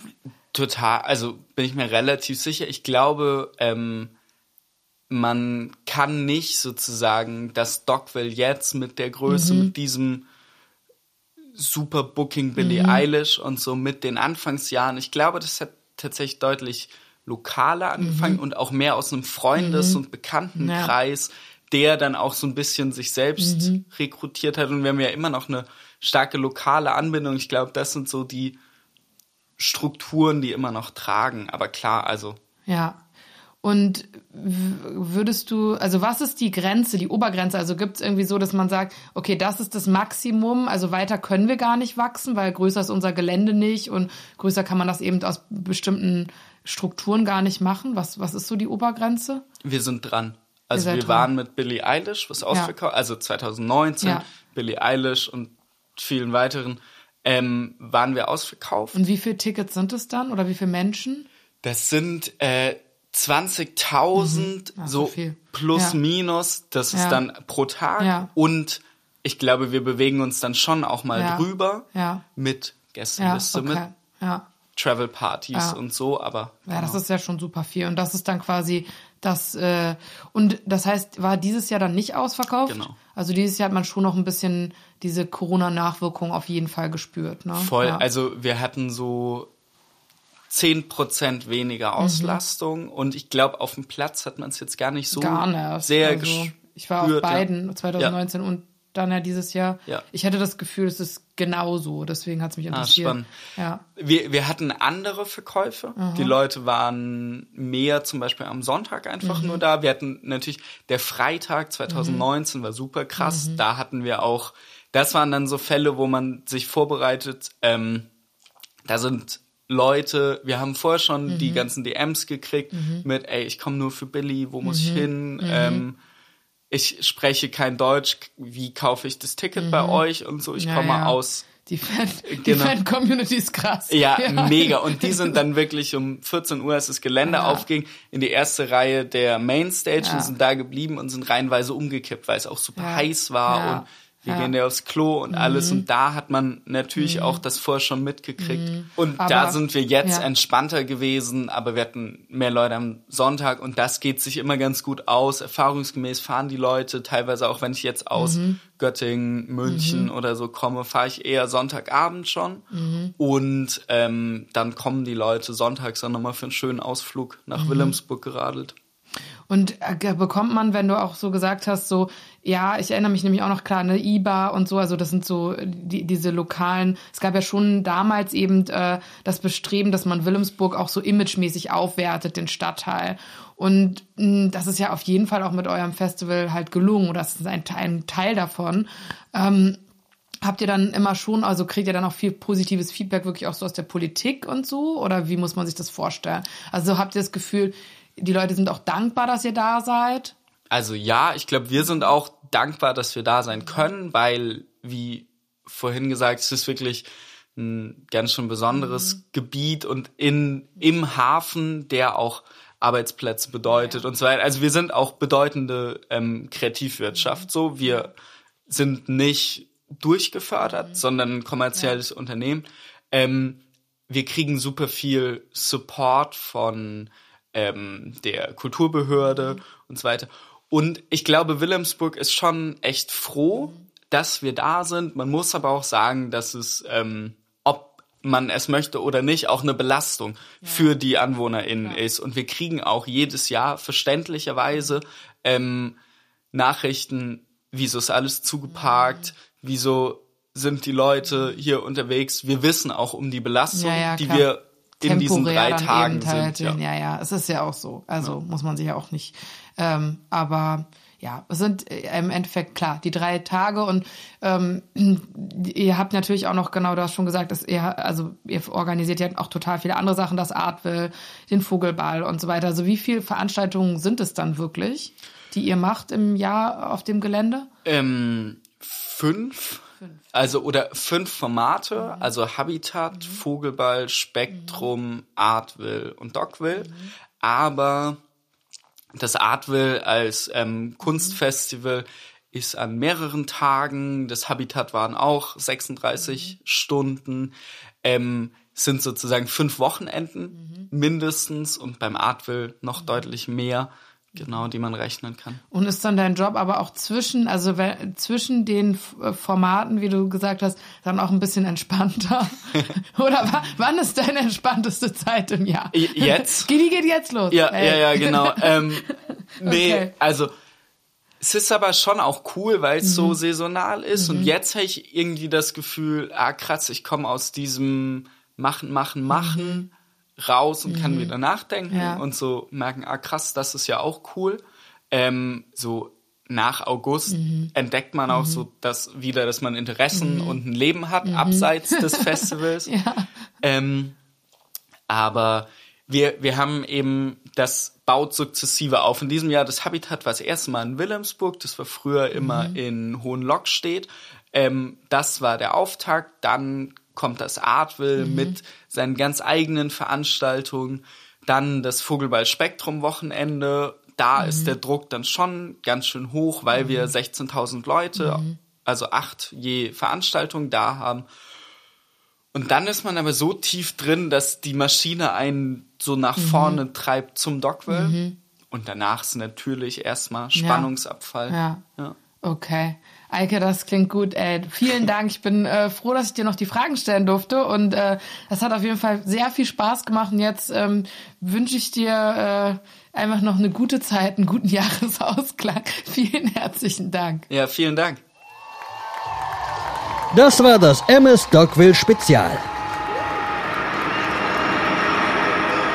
Das war Nachts um halb eins, der Musikpodcast von der Reeperbahn. Falls es euch gefallen hat, folgt uns gerne auf Spotify oder bewertet uns auf Apple Podcast. Bei Fragen oder Anregungen schickt uns gerne eine Mail an nachts at germanwahnsinn.de. Bis zum nächsten Mal.